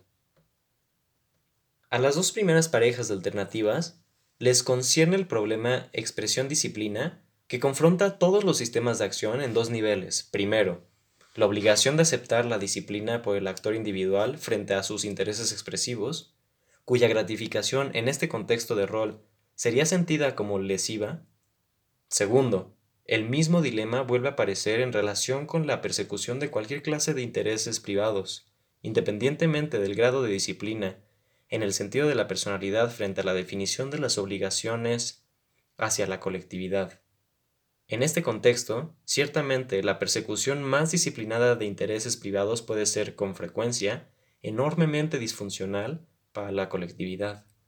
A la tercera pareja de alternativas, le concierne no la subordinación o la libertad respecto de ciertos criterios de valor, cualquiera que sea su contenido, sino el tipo de criterio de valor que se define como relevante para la expectativa de rol. Aquí tenemos que recurrir a las relaciones de primacía entre los modos de orientación de valor mismos, ya que estos definen tipos de criterios por los que se evalúan las orientaciones de la acción. A este fin, se puede ignorar la categoría moral, puesto que no es un tipo autónomo. Por el contrario, le concierne la orientación hacia la integración de un sistema social, dada una obligación hacia los criterios implicados. De ahí que la alternativa básica sea entre la primacía de los niveles cognitivo y apreciativo. ¿Qué quiere decir esto en el presente contexto? Se puede decir que la orientación cognitiva es esencialmente una orientación hacia los elementos de generalización de un mundo de objetos. La orientación catética, por otra parte, es inherentemente particularizada hacia objetos particulares y combinaciones ordenadas de ellos. Si la generalización es importantísima en la orientación cognitiva, los criterios caracterizados por la primacía cognitiva no pueden ser, pues, particulares del sistema relacional específico, con objetos sociales y no sociales, en que el actor se encuentra implicado. Trasciende este contexto relacional. Su orientación, normativamente, es hacia cánones universales de validez. En el caso de la orientación catética y los modos relacionales de orientación de la acción y orientación de valor, existe una referencia inherentemente subjetiva a la significación de gratificación. Pero la significación gratificacional de una orientación nunca puede trascender del sistema relacional particular del que forma parte. El criterio tiene que estar expresado en términos que sean significativos para este actor particular en estas relaciones particulares con estos objetos particulares. La primacía de los valores cognitivos se puede decir, en consecuencia, que implica un criterio universalista de expectativa de rol, en tanto que los valores apreciativos implican un criterio particularista. En el primer caso, el criterio se deriva de la validez de una serie de ideas existenciales, o de la generalidad de una regla normativa. En el segundo, de la particularidad de la significación catética de un objeto, o del estatus del objeto en el sistema relacional. En este sentido, son definiciones universalistas de los roles, de las definiciones de las expectativas de rol en términos de un precepto moral universalmente válido. Por ejemplo, la obligación de cumplir un acuerdo contractual, una generalización cognitiva empírica o una selección en un rol sobre la base de la creencia de que la competencia técnica en los respectos relevantes aumentará la efectividad del logro en el rol. De otra parte, son particularistas las definiciones como tengo que intentar ayudarle porque es mi amigo, o las de las obligaciones hacia un familiar, un vecino o un compañero en cualquier grupo solidario, porque esta calidad de miembro, en cuanto tal, es particularista. Pie de página. La primacía de los criterios apreciativos sobre los cognitivos en el particularismo significa que la generalización se relativiza al sistema relacional particular. Cierro pie de página. Existe una fuente común de confusión en este campo que hay que aclarar en este instante. Procede del hecho de que una obligación de rol particularista puede ser formulada en los términos de una regla general, en el sentido de que establece en términos generales las obligaciones particularistas de todos los que se encuentran en la, clave, en la clase relevante de roles. Así, honra a tu padre y a tu madre se establece como una regla general de moralidad, pero lo que es general es la forma. El, el contenido de la obligación es particularista, es decir, de cada hijo hacia sus padres particulares. De otra parte, si la regla fuera honra a los, honra los padres por su calidad de padres, sin tener en cuenta de quién son los padres, ello sería una norma universalista. Todas las normas son susceptibles de generalidad en su formulación y en su aplicación, aunque varía enormemente el grado de generalidad. La cuestión es la de si se hace o no se hace una discriminación entre aquellos objetos con los que el ego se encuentra en una relación particularista y los otros objetos que poseen los mismos atributos. Esa discriminación es compatible con la concepción de una, de una norma universalista. Si la paternidad es el atributo relevante, una norma universalista se aplicaría igualmente a todos los objetos que poseyeran ese atributo. Las primeras parejas de alternativas se han definido en, términos de las relaciones de primacía relativa a los componentes orientacionales de la acción, es decir, con frecuencia al ego como actor.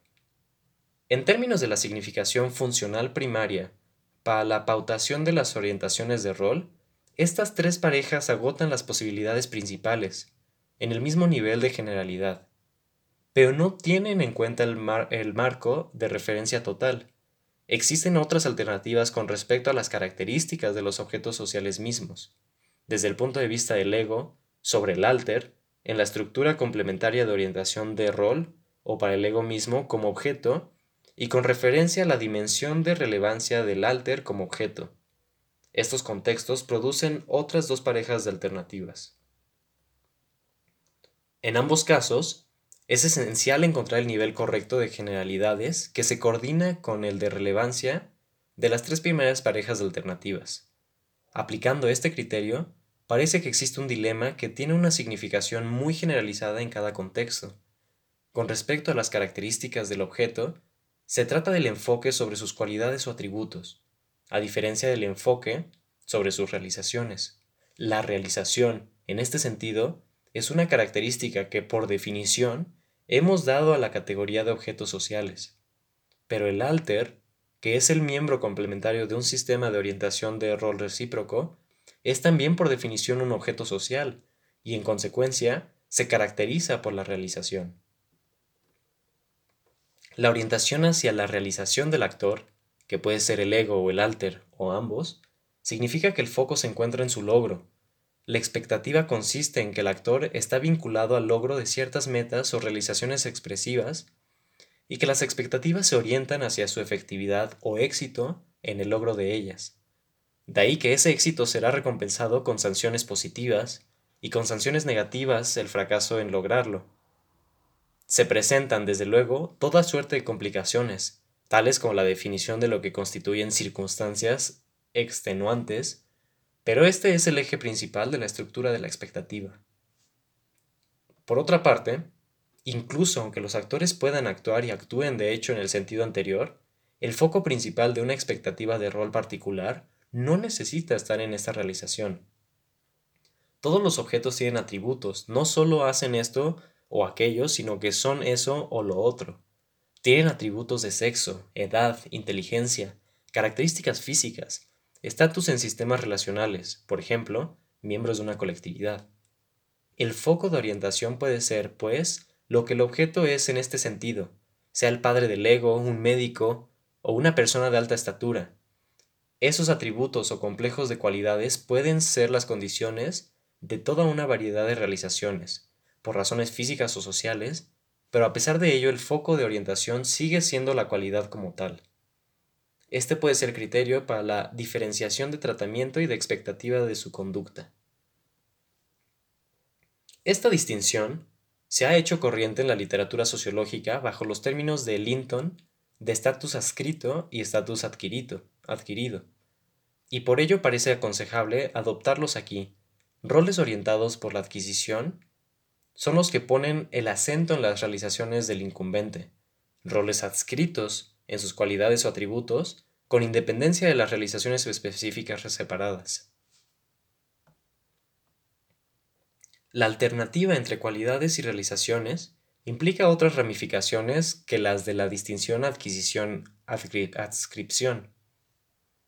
Con referencia a las expectativas de rol, a la cual, a causa de su general importancia en la teoría de la acción, hay que dedicarle alguna atención aquí. Estas ramificaciones se refieren a su aplicación a la definición de estados ideales de las cosas cuando difieren de un estado inicial dado. Cuando las realizaciones son el foco de la orientación de valor, se puede subrayar la meta como la expresión del proceso de adquisición evaluado. Por otra parte, la evaluación del estado meta como tal puede subrayar sus cualidades independientemente del proceso de, su adquisición. Veremos que esta distinción tiene considerable significación al definir las diferentes pautas de orientación hacia estados ideales de las cosas. A la alternativa adquisición-adscripción le conciernen las características del objeto que puede ser seleccionado como foco de orientación. Queda por considerar la cuestión relativa a la dimensión del interés del ego en el objeto. Se ha señalado antes que la diferenciación de los modos de orientación de la acción y el correspondiente problema de tipos de orientaciones, sobre la base de las primacías, tiene una importancia crucial. Pero esta diferenciación ha sido considerada desde el punto de vista de la orientación de un actor tomando como punto de referencia, sin tener en cuenta el problema de la posible segregación de los diferentes modos de orientación en relación con los diferentes objetos, o combinación en la orientación con el mismo objeto. Este problema de la incidencia relativa de fusiones y segregaciones de los tipos de orientación de la acción veremos que tiene la mayor importancia para el análisis de la estructura social. Cuando se toman en consideración muchas diferencias empíricas, resultará posible derivar permutaciones y combinaciones muy complejas en este respecto. Pero en el actual nivel de generalidad, el punto de partida debe de ser de nuevo los tipos evaluativos de orientación de la acción como tales. Aquí tiene una cierta especificidad una orientación o interés instrumentales o expresivos, hasta orientaciones morales. De ahí que una consecuencia del, del dilema de la definición del rol como orientado hacia un objeto social en términos específicos, es decir, en términos de un interés instrumental o expresivo específico. Ello será una definición de la dimensión de la significación del objeto, del alter, para el ego. Supuesto que se define en los términos de una pauta de valor moral, ello quiere decir que el ego queda autorizado e incluso obligado a reducir la relevancia de este objeto particular o clase de ellos a estos límites.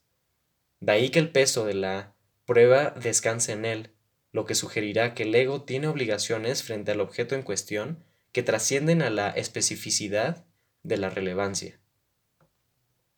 La alternativa consiste en tratar el objeto como significante en una pluralidad indefinida de contextos de orientación específicos. Esto siempre implica un elemento moral porque por definición ello implica el problema de la integración evaluativa de los diferentes componentes de la orientación total con el objeto. Por el contrario, al situar juntos esa pluralidad de intereses específicos en una única relación objeto, ello implica siempre un componente moral en la orientación. Adviértase. Esta puede ser solo el ego integrativa, no relacional. Ello no implica ninguna consideración para el bienestar del objeto, un orden de variación que se conceptualiza como autoorientación frente a orientación colectiva. De ahí que el análisis clara del tipo de orientación del interés segregado específico sea un modo difuso en que el peso de la prueba se encuentre del lado de la exclusión de un interés o modo de orientación fuera del margen de las obligaciones definidas por la expectativa de rol. Esta prueba puede reforzarse invocando una obligación más alta en una escala de prioridad evaluativa. Como los casos de las otras parejas alternativas, es esencial aquí retener la idea de la relatividad de esta conceptuación. Al igual que en las otras, esta se aplica al punto de elección de las direcciones de la orientación. Al llegar a este punto se presenta el problema de reducir la relevancia y de ahí la obligación hacia el interés específico, definible en varios niveles de generalidad o de admitir la relevancia posible en los términos de una evaluación integrativa y sometida a una escala de prioridad de cualquier contingencia que pudiera surgir. Si ha sido correcta la derivación de estas cinco parejas de alternativas a partir de las posibilidades de combinar los componentes básicos del sistema de acción, si ellos se encuentran de hecho en el mismo nivel de generalidad y se agotan las posibilidades lógicas relevantes en ese nivel, se puede sostener que constituyen un sistema. Entonces, en el nivel relevante que, como veremos, solo es uno el que necesita ser considerado, sus permutaciones y combinaciones, producirán un sistema de tipos de posibles pautas de expectativas de rol. En el nivel relacional, especialmente definiendo la pauta de orientación hacia los sectores en la relación de rol.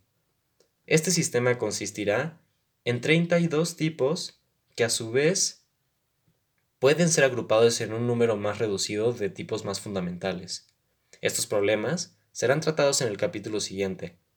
Para mayor comodidad del lector, estas cinco parejas de conceptos, que serán llamadas las variables pautas, pueden ser esquematizadas de la siguiente manera.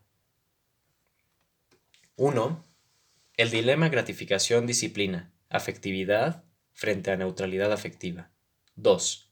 El dilema interés privado frente a interés de la colectividad, autoorientación frente a orientación colectiva. 3. La elección entre tipos de criterios de orientación de valor, universalismo frente a particularismo. 4. La elección entre modalidades del, del objeto social, adquisición frente a adscripción. 5. La definición de la dimensión del interés en el objeto, especificidad frente a la difusividad. Si bien estas cinco variables pautas se centran en el aspecto relacional de la estructura de los roles del sistema social, ello no quiere decir que sean irrelevantes para la definición de las pautas de las instituciones regulativas y culturales. Estas instituciones no pueden existir aunque solo sea a causa del elemento de consistencia de la pauta que tiene que entremezclarse con un sistema de orientaciones de valor en una tradición cultural. Pero para nosotros, el sistema de instituciones relacionales es el corazón de la estructura social y ello facilitará el desarrollo del análisis partiendo de este corazón. El cuerpo principal del libro se divide en dos partes principales. Después de haber diseñado los principales componentes del sistema social en el capítulo 2, los tres capítulos siguientes, del 3 al 5, se refieren a la elaboración del análisis de la estructura social, llevándolo a un punto de considerable refinamiento de detalle. El capítulo 6 sobre los mecanismos de la socialización, vuelve al paradigma central de la interacción. Este y los tres, y los tres siguientes capítulos se refieren principalmente a los elementos del paradigma diseñado en el capítulo 2. Los refinamientos de análisis de la estructura social desarrolladas en los capítulos 3 a 5 no se utilizan directamente en su mayor parte. Se sugiere que el lector no pierda esto de vista a medida que avanza y continuamente vuelva a los elementos conceptuales fundamentales del capítulo 2. Puede suceder que el lector encuentre los capítulos 3 a 5 confusos. Se le aconseja que lea cuidadosamente el resumen presentado en el capítulo 6, volviendo entonces a los capítulos 3 a 5, cuando haya terminado el capítulo 10.